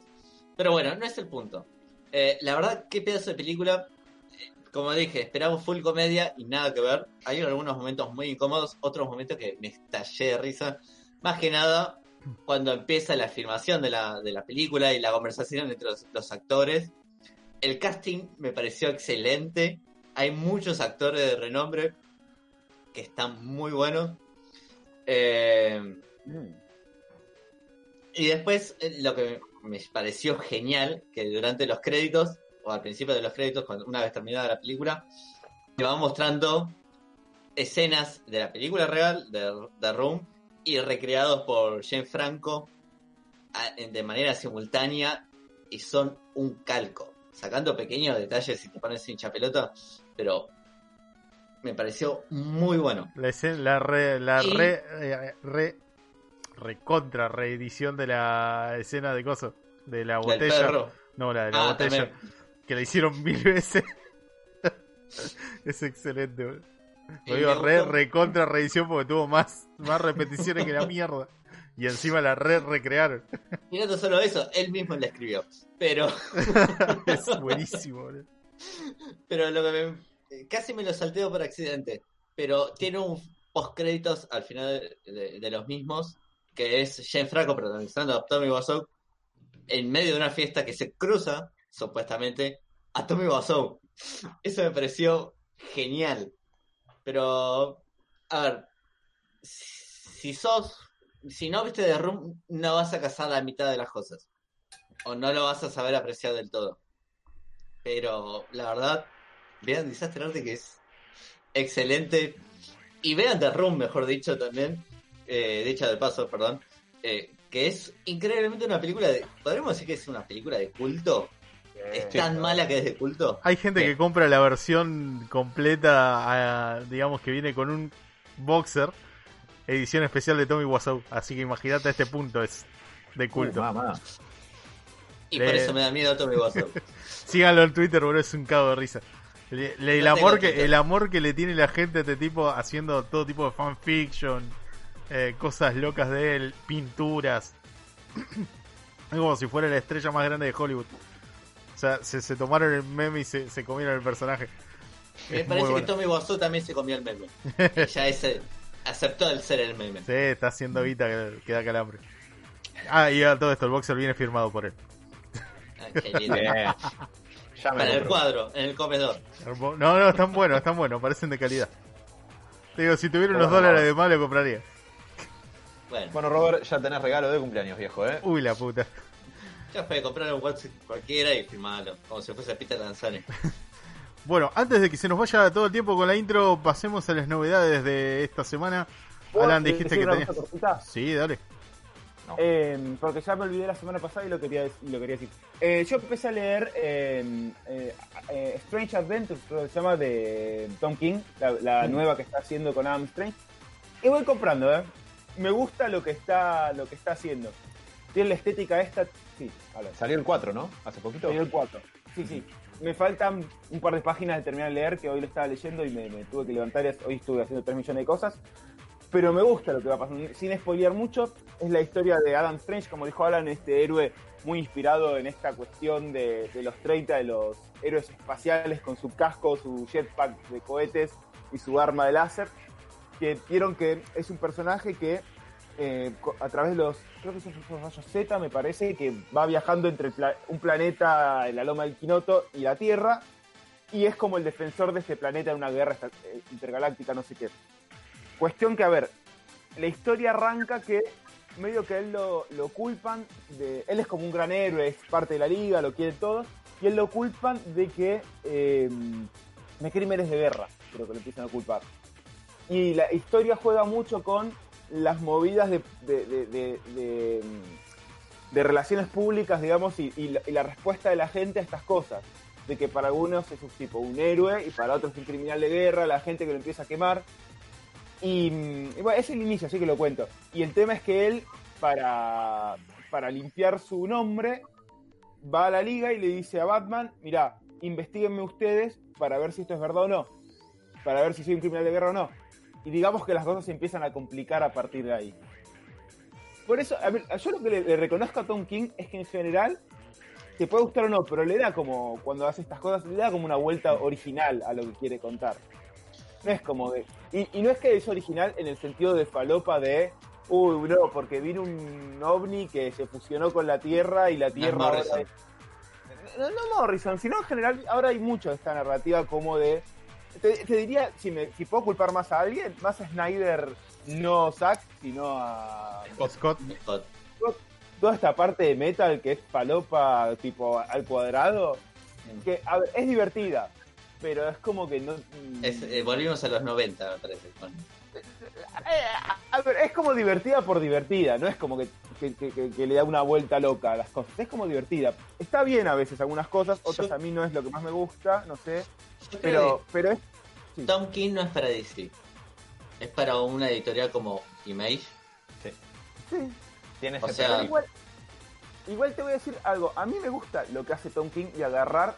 A ver, yo soy una postura que yo la dije siempre, para mí no existe un Batman, sino que hay muchos Batmanes y muchos personajes, y es como que son versiones de que basadas un poco en estos Mm. personajes. Después uno puede discutir Sí, no. más o menos.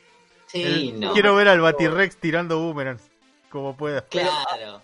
A, a A ver, ver, por- sí, para mí es al pedo discutir si el Joker de, de, de Joaquín Phoenix es el Joker o no.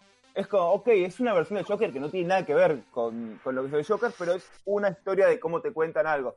¿Qué tiene que ver? Y tal vez representa el caos en la sociedad en relación al orden. Yo qué sé, puedes encontrarle. Obviamente, a ver, si me cuenta una historia de, de Patricia Bullrich y me dicen que es Batman, y te decir, y no, no, la verdad es que no hay muchos elementos para ahí. Por eso Bueno. yo la vez pasada les decía que el Batman de Nueva York es un forro porque la banca Patricia Bullrich. Algo que Batman no haría nunca. pará. Si agarramos algo que Odio. es- escribió Tom King, que A fue ver. Heroes in Crisis, te Ah, pusieron pero a Harley Quinn. Bueno, pero no, pero lo escribió él, está bien. Eh, Me, me vuela mucho mandato editorial ahí. Pero me parece una Harley Quinn ganándole a la Trinidad. Y no, Esa herida no la va a cerrar, ¿cierto, Mati? pero no. No pero a vos mismo también. Pero si obvio. vos me decís, eh, Mr. Miracle, por ejemplo, yo no conozco al personaje prácticamente. Yo leí muy. Es más, si, si leí algo de Mr. Miracle es porque aparece en otro título. Lo O sea, no- te no te-. ¿Cómo? Mr. Miracle lo leímos en el club de lectura. Claro, sí, pero es un personaje que ya viene de varios años. Pero, es lo, o sea, es- eh, al menos algo de eso leíste. Sí, yo a lo que voy. Yo de Mr. Miracle no conozco, o sea, el Mr. Miracle posta. Mm. Conozco el de Tom King, que me gustó. Ahora, si yo soy un purista del personaje, es muy probable que diga, y no. Por eso digo, no, claro, no conocemos. pero ahí al- Tom al King es más para otra editorial, no es para tocar personajes con muchos años. Que Para tenés mí- que respetar cierto canon, no tenés que mí- construirlos tanto. Para para mí el problema de Tom King en, en DC es que lo pusieron en el run de Batman. Si, si a Tom King vos le dabas una mini de Batman que está afuera, estuviera por afuera, digamos, de- de- no- del canon, es- hubiera estado mucho más tranquilo, menos quilombo. Después, Como si no te Sí. claro, sí. Mm, Eh, entonces, sí. claro, si no te gustaba, si hacía que se, si se casaba o no se casaba, si hacía esto, otro, bueno, o sea, no te gustaba esta versión. Sí. Yo creo que lo que más le, lo que más dolió fue eso. Eh, creo que sí, te reconozco que Tom Tom King es más para hacer historias autoconclusivas que exploren algún tema o que quiera quiera tratar alguna cosa. Cuando Sí, cuando sí, sí. cuando le decís escribí la Biblia, ahí sí es donde un chabón que a veces es más deconstructivo o que va más por alguna por, explorar ideas que desarrollar un personaje, me parece que ahí sí es donde donde te duele un poquito más. Eh, yo estoy con, con Sebas en esto y de hecho por eso me, yo estoy esperando a que se acumulen los issues, no quiero tener que esperar mucho con, con lo que es Strange Adventures porque es el mismo equipo de Mr. Miracle en el mismo formato de historia, una miniserie autoconclusiva de 12 números que salen mensualmente. Entonces prefiero, me sumaré cuando esté saliendo el 10 o el 11, ponele. Pero estoy con Sebas, me, me parece que Tom King es un buen guionista, pero claramente llega un título, agarra un personaje y quiere hacer lo que se le cante el culo, y hay personajes que no te van a dar bien para eso. Y otros sí, Adam Strange y Mr. Miracle son perfectos para eso. Batman Bueno, quizás no. Pero para mí lo eligieron, va, estoy tirando a abogado del diablo, pero capaz lo eligen por eso a Tom King porque te tira una bomba. Así de Ba- Batman no se está. Te tira una bomba, se empieza a hablar y de última hasta com- terminas comprando el cómic para ver qué, qué cosa hizo. Digo, El no estoy de acuerdo, como pero medio amarillista, como que sí se puso amarillista. Pongamos a Tom King que seguro agarra a Batman y lo hace, no sé, un halcón. Tipo, bueno, Eh, vamos. veamos de Walking Dead a ver qué tan mala es esta temporada. Eh. Qué tirapiedra que sos. Total, después sacrificamos otro flash para borrarlo con el code. No, ¿qué onda? Mirá, eso es como entrar a un bar, entrar a un bar y un chabón te pone un, un cortito en la, en la mandíbula de la nada. Porque es y después, total, sacrificamos algún flash y con el codo borramos todo lo que pasó. Sin hogar. Pero, bueno, sí. nada. A mí me gusta, me gusta el estilo este realista de Mitch Gerards. Eh, no, soy un fanático de King, pero me, me divierte leerlo, la verdad. Perfecto. Bueno, muchachos, pasamos a las novedades, ¿les parece? Bruce, No, ¿querés sí. arrancar? Quiero arrancar, se las voy a, a tirar así velozmente estilo Shuriken, porque tampoco son tantas y Vale. tampoco son para hablar tanto. Ok. Pero vamos con, con las novedades. Eh, para empezar, se reveló el logo para Escuadrón Suicida de James Gunn. Ya no es la tipografía que tenía el cómic de, mm, de Ostrander, que era la imagen que usaban al principio. Ahora es similar, pero no es exactamente la misma. Es una tipo- tipografía similar con agujeros de, de disparos. Eh, además salió esta semana el teaser del el evento online que se, que se llama DC Phantom. Eh, son 50 segundos donde no te muestran un carajo, pero está la música de John Williams de Superman. Y saben que yo ya compré y estoy entusiasmado porque eh, mi cerebro funciona así. Perdón que lo diga, pero qué fácil que salga. Sí. Ahora va a, ser, va a ser una sorpresa de plancha. Un poco sí, pero, pero, no puedo decir a dónde me enteré esto, pero hay posibilidades de que en la lista de gente que vaya a aparecer como invitados para los paneles del DC Fandom, que recordemos que va a ser un evento online, similar a como fue la Comic Con at Home, que va a durar un día. Eh, no sé si los paneles quedarán o no, yo sospecho que sí, eso todavía no se ha revelado, pero es factible que esté el señor Mark Wade entre los invitados, que Mark Wade al día de hoy no está escribiendo en DC, por lo tanto el hecho de que pueda personarse hace que se me paren los pelos de la emoción. Así que crucemos los dedos. Eh, También estuvo en la Comic Con de Argentina, así que sí, no sé, qué, no sé qué tiene que ver eso, pero puede ser la nada misma igualmente, ¿no? O sea, eso no significa que se acerque y se ponga a escribir para decir de vuelta. ¿Cómo te ¿Sabes qué? Gusta? Cupir el asado, eh. Primero, sos un forro. Quiero que sepas que sos un forro. En primer lugar. En segundo lugar, en lugar de decir gracias, Alan, por la novedad. eh, No, bueno. Pero en segundo lugar, la Comic Con Argentina es un evento que se llama Comic Con Argentina, no es un evento que hace una editorial. O sea, eh, Cómic con Argentina no, no dice, bueno, vamos a traer a Marguella que, que escriba nuestros cómics de, no sé, Capitán Macri y sus aventuras en- en- con la devaluación. No, que ahora que lo pienso, patente un tiempo, no me roben esa idea. ¿Eh? Yo lo traería, lo traería a que escriba eso. ¿Qué cosa será? Capitán Gato. Capitán. Ahí tenés, perfecto. O un, eh, un reboot, un Grim and Gritty reboot de Catman, el, el villano de Batman, ¿no? Digo, ahí tenés. Bueno, Pero bueno, bueno. no, te ofendas, perdón. No, no, no me ofendí, solamente. Espero que no te rompan el corazón. ¿eh? Le estoy sacando la daga del, del ventrículo izquierdo del corazón, Mati. Disculpame si tarda un poco en hacerlo. Eh, segunda novedad, así cortito al pie. Ya hay directora para Capitana Marvel 2, eh, Nia Da Costa, que. eh, sí. No, pero a lo que voy es a que ya está en marcha la preproducción claramente de la película. Ahora en este momento en el que muchas cosas empiezan a retomar el ritmo y volver a ponerse en producción. Más sobre eso en un segundo. Eh, Nia Da Costa es una directora con una escasa carrera. De hecho, lo que estuve viendo es que, por lo que la podemos llegar a conocer, es por una película que aún no salió, que es el remake de Candyman, la película clásica de terror de los 80, entiendo.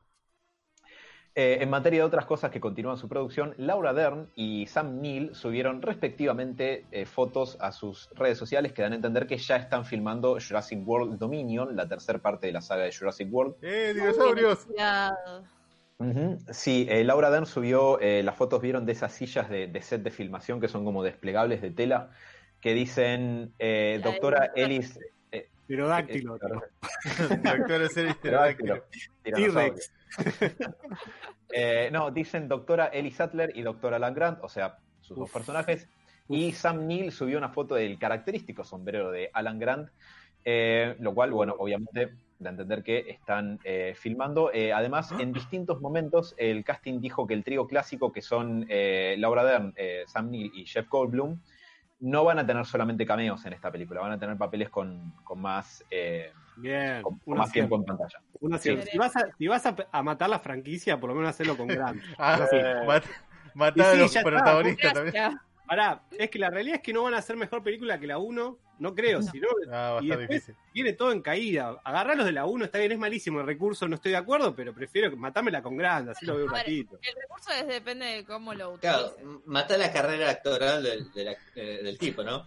Chabón, está, está ganando. yo lo rebanco a Sam Neill porque es Grant, pero tiene dos películas buenas, Jurassic Park 1 y la de, la de. Carpenter, nada más. Esas dos. Eh, para, la película televisiva de Berlín está bien. ¿De cuál? Berlín. Berlín. Dios Ok. mío. ¿Cuál es? Solo lo conoce Mati, me parece. No, sé. No, ¿cómo que no la vieron? La película Merlín es una película televisiva. Ah, Merlín. Ah, Ni me la acuerdo, la vi muy de chico esa. No me acuerdo, ¿verdad? No me acuerdo. claramente no Yo tengo gustó. esas dos que está bien, y capaz hay una de terror en el espacio que también, que In eh, mucho más no. Pero bueno, volviendo a Jurassic Park, buena noticia. Y te tiro una más, Diego, que no quiero generar expectativas porque después de las dos Jurassic World yo no, no tendría esperanza. Parece Pero, Indiana Jones, tipo, ¿no? Pará. Dinosaurios, dinosaurios. y los dinosaurios tienen sables láser. Eh, Para, la primera, la primera Jurassic World no era tan mala. La segunda sí fue falopísima. La primera fue Force. Awakens de Star Wars. Con menos alma, te diría. Sí. Eh, pero en la Comic Con at Home, el clon- eh, Colin Trevorrow, o sea, el director, ¿Clon? dijo. no, Colin, no clon. Aunque Ah. capaz que es un anagrama, quiere decir cloni, y es un clon pequeño. No sé. Ah. Colin Trevorrow Clon de dinosaurio. dijo que eh, van a están haciendo lo posible para usar la mayor cantidad de efectos prácticos posibles, lo cual quiere decir construir dinosaurios eh, animatrónicos, parecido a la primera, y re- eh, digamos recostarse lo menos posible en el CGI. Vamos. Se dieron cuenta. Está, está caro generar cosas por Una CGI. esperanza. Están diciendo todo lo que quiere escuchar la gente. Esperemos que no Sí, sea que película sí. tampoco, ¿no? Vivo. de cosas. No, Seba. No. ¿Qué cosa? Animal. ¿Qué? ¿Qué? Si John Hammond seguía vivo. No, Como No, un no. clon, boludo. dejen el tiempo. Dame, dame, Lo clonaron con un dinosaurio fusionado, dale. por favor. Esperá, Eh, me me acaban de hacer acordar que la, el Jurassic World, el, el, el, el tiranosaurio es amigo del Velociraptor. El final era un desastre. No, es malísimo. Es que ya cae la, el tipo para la. final, En la 3 también. Yo digo, Gran lo amo, pero Gran le habla a los Velociraptors, chabón. Cualquiera. Bueno, pero- Comunica con los Velociraptors. Tipo, de repente lo, lo, tipo, lo cercan y el chabón le dice, wow, váyanse, váyanse, y se va. Dale, dale. Y no- no sé. ¿Sabes lo que importa ahí para el chabón? Un cheque. Es lo, es lo único decente que salieron dinosaurios en toda la existencia, muchachos. No me maten esto. Quiero, yo quiero decir esto sobre la No, saga el de ARC, el ARC, pará. eh. Sí, pero en el cine. Dos cosas sobre Jurassic Park. Una, es la saga que jamás debió tener ninguna secuela. Dos, cada película es peor que la anterior. Casi Sí. es- Sí. Así llanamente. Quizás es debatible entre Jurassic Park buen 3 y, y- videojuego, eso sí. Buen punto. Eh, lo de Sega estaban buenos. Sí. Sí, es verdad. Y eran dificilísimos. eh, Robert, ¿cómo es que se llama? el- ¿Evolution se llama? Eh, ah, el, El- el del del parque. El, por favor, jueguenlo. El que podés Es hacer tu bueno. propio parque de diversiones al estilo Jurassic World Te escapan y tenés que controlar todo. y tener Ah, que mandar a la gente a dispararse. bueno este. Por favor, jugalo. bueno, es buenísimo. Es un buenísimo. de otros juegos, igual. Sí, obvio, como el Pero tiene dinosaurios. Exactamente. Para, yo jugaba un juego de Play 1 de Jurassic Park de pelea, tipo Mortal Kombat. Tipo que elegías Triceratops, Triceratops contra Tiranosaurio. Y era Contra pelea, Alan Grant. una pelea, muy, era muy, muy Con Hammond. bizarra, Tipo, el chabón se defendía con el palito, ¿viste? No, boludo. chabón. Era, era un uno de los juegos más raros que jugué en mi vida. Porque un juego 2 de pelea de dinosaurios, te bloqueabas, tenías agarres, no tenía nada de sentido. Vamos a jugar la próxima vez que nos juntemos. Bueno, dale, Dale. perfecto. Había una idea de un juego parecido que estaba bastante bueno, que era el Primal Rage. Eh, no sé si lo Algo, recuerdan. Sí. Eh, sí, eh, algo así, pero más bizarro. De hecho, yo tengo juguete del Primal Rage. me, me ¿Puedo decir da algo? me da la impresión de que ese era más tosco. Pero sí, dale, Basta, Mate. perdón, basta de remake de Resident Evil y hagan una remake de, del Daniel Crisis. Sí, por favor. Dale. Lo necesitamos. hagan una remake del Dino Crisis, sí, posta. Me parece que, que vendría muy bien de los dos. Va, sí, tres, que no no. Hoy es el, hoy es, ahora estamos en el momento en el que un Velociraptor acechando debe ser terrorífico con esta tecnología. Ujú, Así que Totalmente. puede estar muy bueno eso. Tengo algunas novedades, si querés, Alan, vos todavía tenés algo. Si querés para... Tengo, sí, algunas cortitas, como vos prefieras, Robert. Bueno. ¿Querés? Comentamos, comentamos rápido lo del State to Play. comentario Sí. sobre- eh, Quiero hacer un comentario de YouTube, si no queda tan lejos de lo que hablábamos sobre Tom King, que José Luis lo defiende.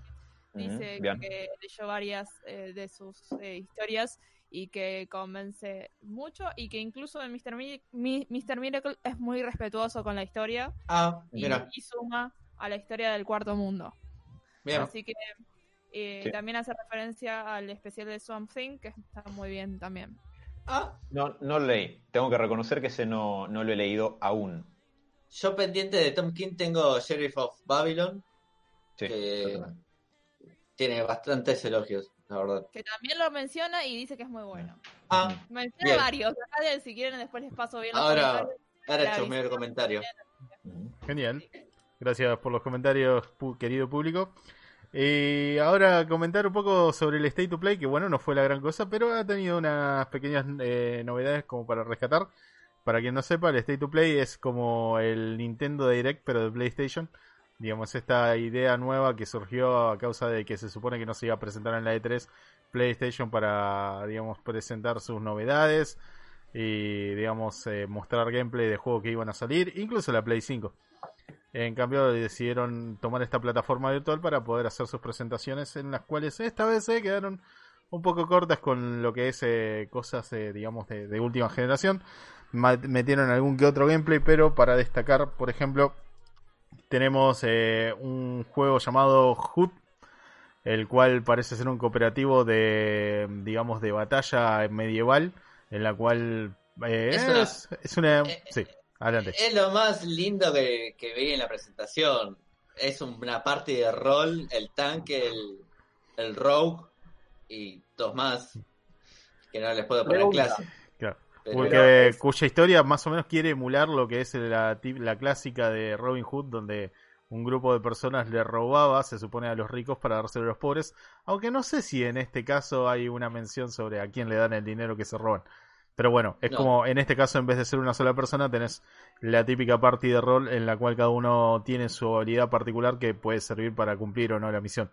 Igual, Robert, vos Sí. no sé si tenés ya la información, pero ¿es un juego online o de, de- de- de grupos o como según, según lo que se ve, o por lo menos lo que quiere aparentar el juego, se va a ser un juego de. No, no hay, no hay información fi- eh, fideligna todavía, de, por lo que se mostró es lo que se vio, eh, digamos, hoy. Eh, por lo que se ve, es un juego de party para cumplir una misión. O sea, parece que cada uno va a poder tener, digamos, como la oportunidad de tener su participación dentro de lo que es el robo o mismo las batallas, así que puede ser eh, bastante interesante. Yo por un segundo pensé que era tipo pelea, digamos, con, enfrentamiento entre varios grupos, un estilo mm, como mencionarlo For Honor, no sé si lo jugaron.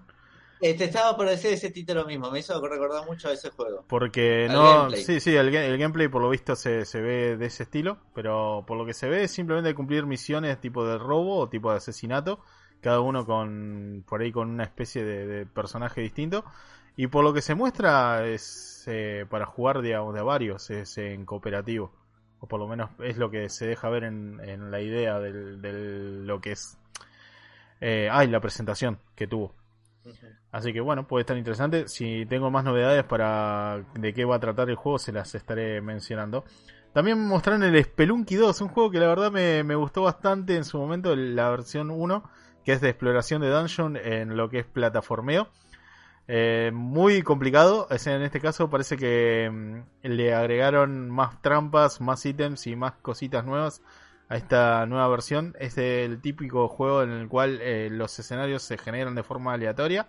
Así que no van a tener siempre la misma partida cada vez que lo empiecen. Y parece que la muerte en este caso va a ser permanente. Así que van a tener que empezar de cero cada vez que, digamos, los agarre una trampa. Además tiene un montón de guiños a películas clásicas de exploraciones de dungeon. Como por ejemplo eh, Indiana Jones. Además del gorrito del el personaje original del primer juego que era igual. Eh, sino que también muchas de las trampas, objetos que vas a conseguir también eh, dan como alusión a, a la clásica película. y a otras más, como por ejemplo la de la momia. Así que puede estar divertido de jugar. Después el Crash tu- fue muy bueno. tuvimos el Crash eh, también, más eh, todavía más video. Ya, hemos, ya habíamos tenido gameplay bastante larguito de lo que va a ser. el- Es el hijo de puta, Sí, perdón. sí, sí, no, no tiene alma este tipo. Nacen con el corazón ortigo. Personalmente lo estoy esperando bastante. Hacía rato que quería una aventura nueva de Crash. Eh, tienen la remasterización de las primeras tres eh, para jugar actualmente con gráficas eh, todas, digamos, remodelado de, de lo que son los escenarios, los personajes, eh, incluso de las de la historia y de, digamos, de, de los enemigos. Así que bueno, está bastante interesante de jugar. Eh, yo no me acordaba muchísimas cosas, es más, ni siquiera me acordaba cómo terminaba el 1, lo, pasé hace poco. Eh, y es un lindo recordatorio de cuando uno era feliz con su Play 1. Es un juego de celular, pero dale, Robert. No seas hijo de puta. Un juego de, cel- juego de celular, decime, decile el Pepsi Man, dale. No me jodas. Esto no es un juego de celular. Posta el Pepsi Man hoy en día es un juego de Sí, celular. Increíblemente PlayStation había visto la beta para los juegos de celulares. Pepsi Man. Pero bueno, eh, Igual es un, bueno. juego. Em, a, Después- a mí me gustó mucho la idea de, de poder jugar con diferentes personajes, sobre todo con, con Dingo. Exacto, tenemos la posibilidad de jugar con nuevos personajes y también nuevas habilidades, las cuales te permiten tipo jugar un poco con la gravedad para avanzar eh, sobre los niveles. Y bueno, algún agregado extra que probablemente no, no mostraron, pero parece que vuelven las lanchitas, eh, la- tipo las...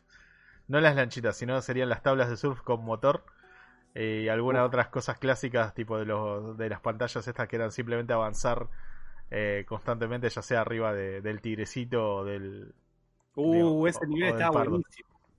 Estaba re bueno ese nivel. Está muy que bueno. Sí. Sí, sí, sí. Así que bueno, nada, puede ser entretenido. Y otra cosita para destacar también, bueno, además de que mostraron algunos eh, gameplays de, digamos, de otros Hubo juegos que muchos ya, indies. claro, se, se presentaron ya previamente. Jue- cara lo dice, Sí. me encanta. Además de estar el Temtem, que es el, el juego este que es como la copia de Pokémon, pero digamos, tal vez con otra mecánica, si se quiere decir, de alguna manera. ¡Choreo! Eh, que bueno, ya se había presentado la beta, eh, se puede, estaba disponible para jugar en PC y en otras consolas, así que PlayStation también lo anunció. Y también tenemos eh, para la gente que tenga mucho dinero y tenga el VR ahí juntando polvo en su casa, porque no creo que haya gente que lo juegue todo el día. Tenemos la posibilidad de convertirnos en Darth Vader, en Vader Immortal, y empezar a revolear espadazos, rayitos así de electricidad y hacer que dos robots se choquen sus cabezas con la fuerza. Eh, haciendo que, bueno, nuestras manos sean las de Vader, ¿no? Y, y que, que destruyan todo. ¿Vader? Darth Vader. La, la versión española. La, la versión española. El Darth Darth Vader. Darth Vader. Mi madre dice el hombre negro, así que con que le digan padre estoy Ay, hijo de puta, en serio hicieron eso. Yo lo hice como chiste, pero no pensé que había llegado tan lejos. Eh, ¿Te puedo agregar dos en todo caso? ¿Sí? ¿Querés eh, agregar alguno más que te haya llamado la atención? Eh, si bien no soy. La verdad que nunca jugué un Hitman, sé más o. Miento, he jugado uno para Play 2. eh, pero presentaron un Hitman VR Me pareció una cosa medio extraña, pero bueno, puede estar interesante. ¿eh? que Eh, la tendría que hacer bastante bien, pero me pareció interesante. te podríamos pegar atrás No de a- Sebas y... Te, te podemos pegar atrás de. Seba y tratar de controlarlo. Tratando de asesinar Puede gente ser. también. No lo intentes. Y bueno, ya vive en Huelda, así que es la moneda corriente de ahí. Le Pero- como Hitman VR todos los días.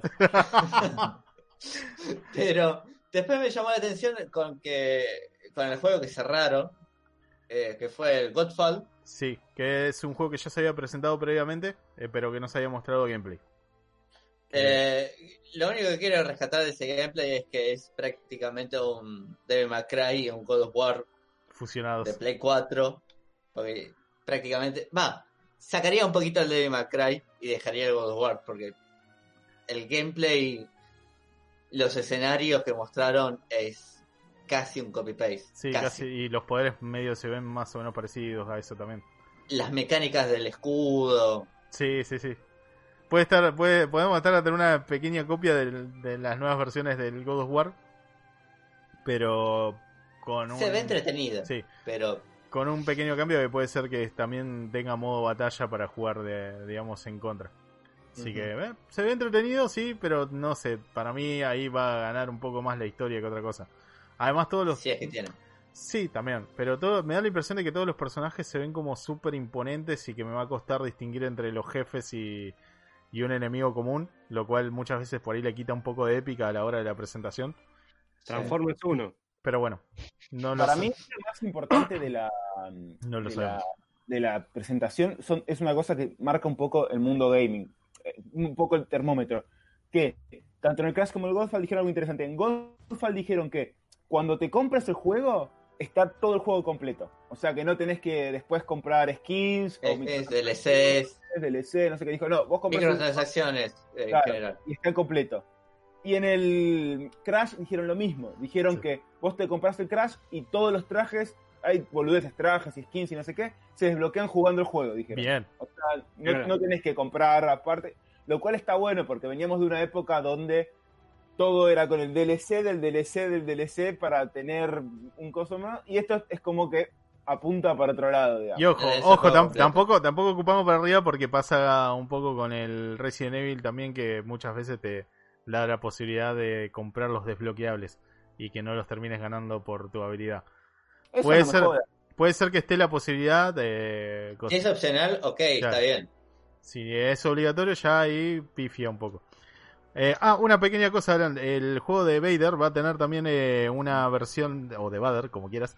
eh, va a tener una, una historia, parece. Que no sé si va a estar atada al personaje o va a girar en torno a, digamos, a su legado. Mm. Ojalá puedan darte la posibilidad de revivir esa escena gloriosa de Rogue, Rogue One, One. Ojo, al final. ojo. Si no me equivoco, eh, cuando empezaron a mostrar el teaser, la, eh, usaron la misma pista que en Rock One. Si no me equivoco. Así que, Tendría que chequearlo. Bueno, Alan, no, busca, un amigo que tenga el VR. Tuve, mucho miedo cuando dijiste que podías revivir una escena de toda la historia de Vader. Pensé que cuando Anakin entraba al, a, a los, a donde Al- están los pibitos, Seguramente alguien va a hacer un mod de eso. Eh, Sí, seguro. Lo, lo que recuerdo haber visto del gameplay es que había escenas en Mustafar, que es donde eh, Vader, eh, bueno, Anakin pierde las piernas y se prende fuego y después tiene su castillo que se ve en Rogue One, pero no sé mucho más que eso, así que ojalá igual, ojalá que si está el- la escena del final de Rogue One me, me da algo de la emoción, me estalla una vena. Pero bueno, eso, eso es, digamos, lo que vamos a rescatar de lo que es el State to Play. No sé si querés mencionar alguna novedad. Tengo dos noticias más cortitas. Si querés que las comento, que son más delirantes que otra cosa. Ah, Como quieras, a mí me quedan dos o tres más que no sé si son delirantes, creo que son Noticias. Claro. Ya. Así que lo dejo en tus manos, Robert. Dale, voy por noticias delirantes. Eh, En este caso voy a hablar de una pequeña cosa que ocurrió en Twitter, digamos, con eh, un mensaje que dio un congresista de Estados Unidos, el señor KW Miller, el cual parece que descubrió algo en internet dando vueltas que se llama, em, ¿cómo decirlo?, hentai. Eh, que pues, sí, que, que parece que, sí, sí, sí. Que parece que, no sé, está afectando a, a los niños y es como que el tipo se preocupa mucho por esto. Todo esto después de comprarle un rifle de cumpleaños a su hijo. Y estuve Eh, estudiando el hentai por 12 claro. horas. Entonces el tipo se puso a investigar un poco y dijo, bueno, creo que eh, si la gente me vota voy a eliminar esta cosa nefasta, digamos, de, de lo que es la internet. eliminar el hentai del internet, qué ridículo. Y eh, bueno, además de generar un montón de revuelo al respecto, parece que entre los que mencionó, que, que fueron varios, el que puso mucho hincapié fue uno que la verdad me heló la sangre. No, no, no, no. Parece que el tipo eh, ve con, con malos ojos a lo que es Dragon Ball Z. Y que me acabo de enterar que Dragon Ball Z de repente es hentai. no Wow, entiendo bueno. por qué. Eh, What? Habrá No, veces algún no. fanservice seguro. y- Incluso, incluso pensé que tal vez, no sé, entraría en algo más, más tétrico, como, no sé, la Biblia Negra, o Tomedori, eh, Euforia. Pará, Roberto, de No. La Perdón, la Biblia negra. ¿Qué? Y se fue todo. Empieza a nombrar, Robert, ¿eh? no lo parás. Bueno, como para mencionar algo que podría llegar a traumar a la gente, pero no, resulta que el tipo le, le dieron un poco de escalofríos algunas escenas en las esto. cuales... no lo hagas. No. Eh, algunas escenas en las cuales eh, Goku, no sé, empieza a ver que las mujeres son distintas que los hombres. No sé si recordarán Dragon Ball. O mismo cuando Goku Sí. se baña desnudo sin querer, se transforma en Super Saiyan y quedan bolas eh, en medio del campo mientras dos niños corren a su alrededor.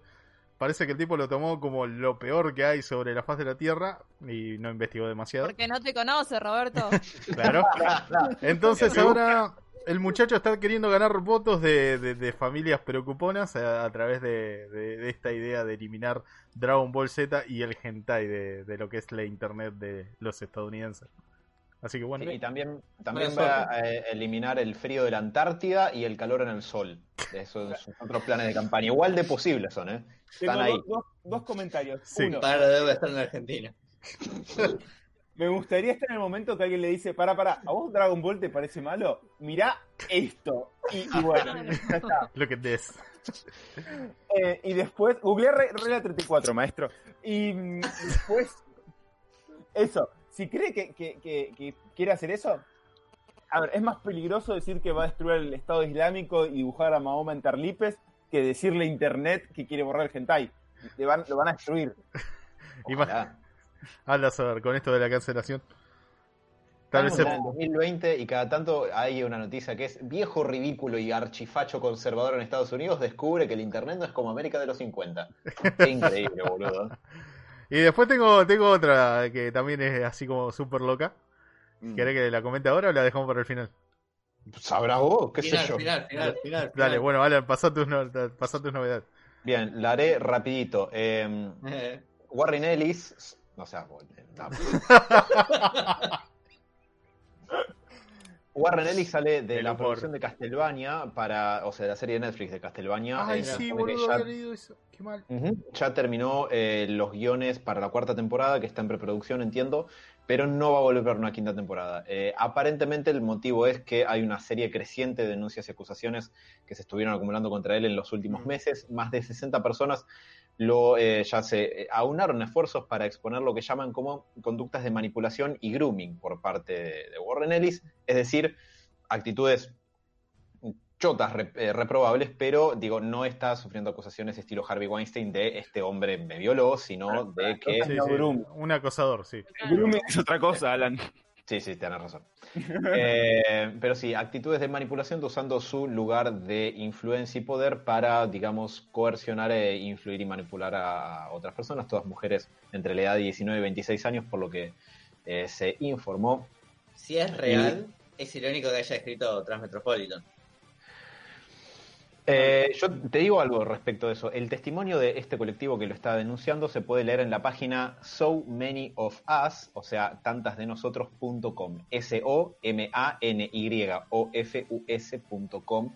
Ahí es donde hay muchos de estos testimonios, algunos con nombre y apellido, otros que han elegido permanecer anónimos, eh, y donde ya uno entra ahí y hay toda una eh, declaración de cuál es la intención de la página y de estos testimonios. Así que bueno, no va a haber Warren Ellis para el futuro de la ¿No serie. iba a estar a cargo también de, de Dragon Dogma? No lo No, sé. Ahora no me acuerdo, pero me voy a querer pegar sí. un tiro. Pero si lo iba a estar, eh, probablemente ya no lo vaya a estar más. Los este tipo de cosas, y este tipo de cosas suelen generar una especie de efecto dominó Sí, sí, sí. eh, este, cuando estallan estas acusaciones. O ha sido así hasta ahora, digo. ¿Puede pasar algo distinto? Sí. Esta gente no se puede portar bien mientras hace cosas buenas, la concha de su madre. Exactamente. Eh, El, el que me parece que me parece increíble cómo, cómo la zafó fue em, Luis C.K. Luis C.K. es sí, el Louis. C.K. Luis C.K. Tipo el chamón llamaba y se masturbó enfrente de gente y como que pasó. Como me parece como que salió bastante impune, ¿no? No, no pasó. Ahí Hizo, lo, apareció eh, con un especial nada más que creo que está en Netflix en, en Nueva York, en Madison Square Garden, y después no apareció más el chabón. ¿eh? Ah, se guardó. Ah, Sí, sí, creo que hizo. o- de- no, después apareció una vez más, tipo que hay un video como que lo filmaron haciendo, creo, como un monólogo que se fue el chabón. Va mucho al cómic Celares. El chabón va a ver muchos principiantes y muchas veces por él. Vos vas ahí a ver a un X y aparece Luis. ah. Y el chabón parece que subió a probar material y no sé quién ya lo mató.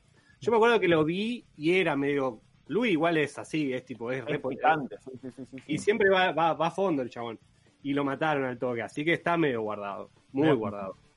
Ah, pensé que habían zafado más de, de eso. No sé, yo había Y no, visto. pensá que el chabón terminó de llenar un Madison Square Garden solo, solo él y tipo y después desapareció. El chabón estaba en el mejor momento. Mm. Eh, bien, continuando. eh, la adaptación animada de Batman Dead in the Family ya tiene fecha eh, de salida, 13 de octubre de este año. Eh, Bruce Greenwood y John DiMaggio van a volver a hacer eh, las voces de Batman y el Joker respectivamente, eh, igual que en Under the Red Hood. Y la descripción de la película, la descripción oficial de parte de la Warner da a entender cómo van a hacer el- este tema de las opciones múltiples y de la narrativa que se abre en ramas. No, Dice, la presentación de este Blu-ray interactivo ofrece muchas maneras diferentes para que los espectadores elijan cómo se cuenta la historia de Batman, la muerte en la familia, con numerosos giros y vueltas en el medio y muchos finales distintos posibles. Las elecciones que vas haciendo a lo largo del camino ponen cada vez un peso mayor en las decisiones del espectador y resultan en una narración aún más fuerte. Eh, así que sí, parece que eh, la versión no solamente va a tener finales distintos, sino estilo Bandersnatch de eh, Black Mirror, va a tener distintas elecciones a lo largo de momentos de, de la trama. Difícil de piratear. me, me, me- Se puede piratear. Pero. ¿Me podés averiguar si puedes tratar mal a Alfred? Hijo de puta. Igual que hiciste en el juego de Telltale, que un juego con opciones múltiples y que elige el chabón maltratar a Alfred. Fue sin querer. Es el tipo que te mantiene limpia la cueva, chabón. Eh, pero lo dudo. Entre otras cosas. Sí, la verdad que sí. Eh, y dos cortitas más que me quedan. Eh, el juego de Avengers ya está cada vez más cerca y estamos a nada de poder jugar eh, la beta del juego. Si alguien ya hizo la precompra para PlayStation 4, puede jugar al beta a partir de este 7 de, agosto. Por otro lado, a partir del 14, eh, los que no hicieron la precompra van a poder jugar la beta en PlayStation 4. Mientras que en PC y en Xbox One pueden jugar la beta los que sí hicieron la precompra. Y finalmente, el 21 de agosto, PC y Xbox One van a poder jugar la beta sin haber hecho la precompra. o sea, tenemos mi cumpleaños. Perfecto. 7 de agosto, precompra para, eh, para PlayStation, ahí pueden jugar al beta. 14 de agosto, todos en PlayStation y precompra para PC y Xbox. Y el 21, todos los rezagados como PC y Xbox sin precompra van a poder jugar a la beta, la beta del juego. Recuerden que una beta es una versión de un juego que está sujeta a ser modificada y mejorada y o tener errores. Hasta ahora las primeras reviews dijeron que aparentemente no tiene glitches ni errores visibles, así que Mati está haciendo una señal de un pulgar hacia abajo. Eh, pero bueno, no sé, es Mati. No sé qué decir. Perfecto. ¿Qué decir, Mati? Y la última. Mulan va a llegar, Mulan Live Action que se iba a estrenar eh, este año en los cines, finalmente va a llegar a la plataforma Disney Plus a un costo de 30 dólares, además del Ah. el precio de suscripción mensual que ya tiene el servicio. Buena suerte. En los países en los que mm, no esté Disney Plus están y que ya estén funcionando los cines, están planeados proyecciones limitadas en salas de cine. Eh, la película iba a salir en marzo, se atrasó el 21 de julio, después al 21 de agosto, pero finalmente Disney va a hacer una especie de test drive de eh, mandar esto a un servicio de streaming casero porque tienen muchos suscriptores verdaderamente y puede ser negocio. Bob Chapek, el CEO de Disney, dijo que si bien están felices de poder acercarles esta película al público a través de su plataforma, están viendo este lanzamiento como algo de una sola vez. Por lo tanto, no se ilusionen con que vayamos a ver Black Widow ni nada de eso, llegando streaming dentro de poco. Así que... La tenemos que sacar, gusto no. Para Sí. pregunta. ¿No es caro para una entrada de cine 30 dólares allá? Sí. O... Sí, No la, entrada, la entrada de cine creo que está entre 10 y 15 dólares, me parece. Sí, la- que la mitad.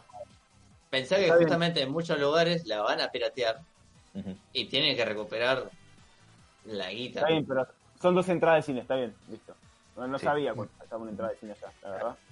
Igual, nota a pie de página, valoren lo que sale la entrada acá, que son tipo 4 dólares. Está bien, nuestra moneda se hunde como una piedra en el océano. Eh, Sí, pero tampoco no cobramos mil dólares acá. Exacto, ese es el problema. Pero bueno, una de cal y una de arena. Por lo menos uno no es un senador ridículo tratando de sacar el hentai de internet. No, pero Podría tenemos, pero en este caso eh, podría ser peor, porque tenemos una empresa china que patentó el ajegao como producto. No, no, ¿El no. Perdón, Esta, perdón, perdón. esta era la noticia que te quedaba al Sí. final. Este, es el, este es el fin. Sí, Bien. ¿Qué es el, el qué? No, El no, no, no sabía. el ajegao. ¿Qué es el Eh, se escribe. A-H-E-G-A-O y es una de las cosas que nos ha regalado el mundo del echi, hentai y el anime. No, no, espera, espera, describímelo, no me lo voy a poner. Es una... No, a ver, eh, no vas a encontrar nada raro. porque no voy a googlear nada. A ver, es una, es una expresión... hacé la A cara. ver si me detecta el No, no voy a hacer la cara en vivo. No, no, no. Hacé la cara. La Roberto, no te hagas el Están boludo. todos locos. No, no, no. Le- Les voy a, les voy a describir un poco. Simplemente es una expresión eh, como de placer extremo que le dibujan los ani- a los animes eh, o en los mangas a las chicas. Eh, no, no Ah, recuerdo. es este. Eh, No es- este no es este, ¿no? No, no, no, no, no, no, es otra cosa. Eh, Diego está haciendo la ¿Qué seña. género que sos, Diego? Die- Diego está haciendo la seña que- del ataque de Kakashi, eh, digamos, en un juego que no me acuerdo en este momento cómo se llama japonés, donde literalmente es como te, te empujan un dedo en la cola para que te duela.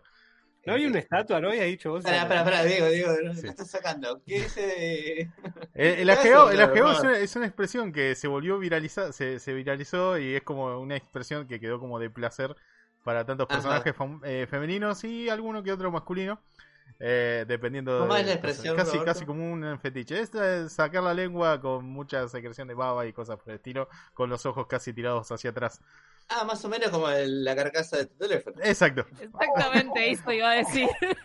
La carcasa del teléfono del Robert Bueno, puede condenarlo a años de cárcel. Pasa, pasa lo siguiente, eh, la empe- una empresa china parece que decidió patentarlo para, digamos, patentar la palabra ajeo como si fuera un producto, por lo cual, digamos, se adjudica todos los derechos de, digamos, distribución de cosas que ni siquiera tal vez son dueños o por lo menos tienen los artistas que la crearon.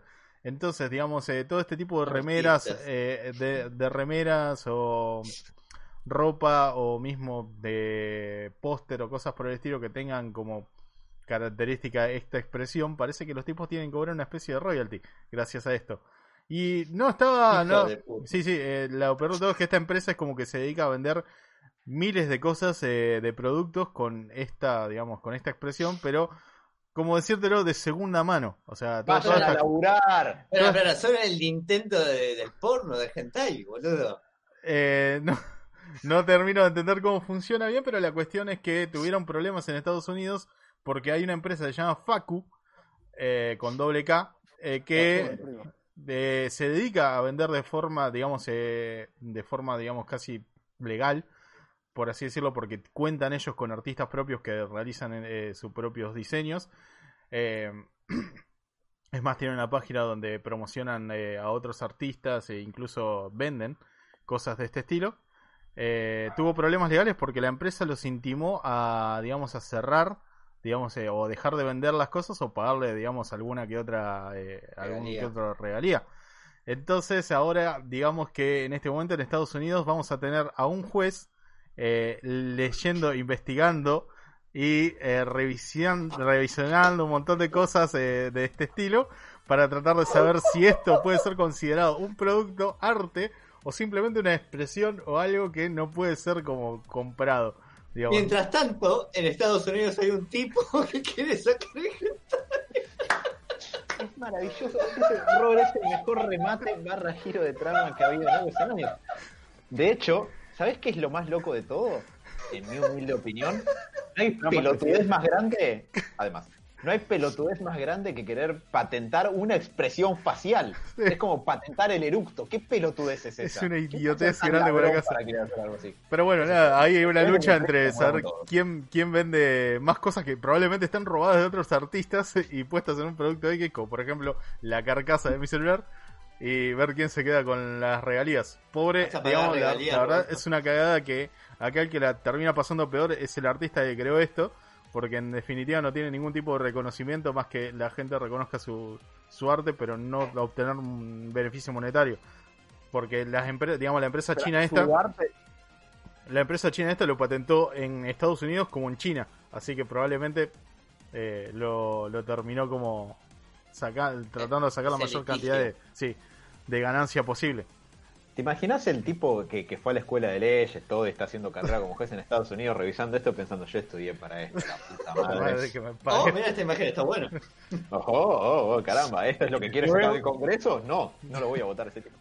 ¿Esto es un Power Ranger? Dios mío. Así que agárrate. Agárrate eh, si sos una persona que va a estar metida en este juicio o en esta mediación, porque vas a tener que ver cosas horribles en internet. Igual me falta un Prueba dato. número 599, está todo conforme. Falta un dato. Robert, ¿cómo Sí. es la cara? No, no, la cara no la voy a hacer. eh, Ah, va. Uy, Y tampoco, tampoco puedo tampoco puedo ponerlo en pantalla porque puede ser que no tienen abajo el video, así que agárrense. Ah, Van a tener que googlear y si no se comunican al siguiente número que Ana les va a mostrar todo lo que necesita. Ah. A mí me tiene que pagar, yo soy el que registró el agregado ahí. me- tranquilo. Pero bueno, de esta manera concluyen mis novedades, muchachos. Espero que les hayan gustado. Eh, ¿Alguno tiene alguna otra cosita más? Sí, Robert, que Nada, ¿qué es cómo superar eso? Espera, Diego, ¿qué? No, no, que, que le hayan dormido el nombre, pues, podemos engancharlo con la, con la columna que viene ahora con la palabra zombie también. Ah, puede ser. Sí, es cierto. Señores, estén atentos porque se viene una columna bastante interesante sobre cómo se inició toda esta cosa loca de los zombies, o por lo menos cuáles fueron los primeros pasos con una película muy interesante y su análisis. No se vayan, ya volvemos.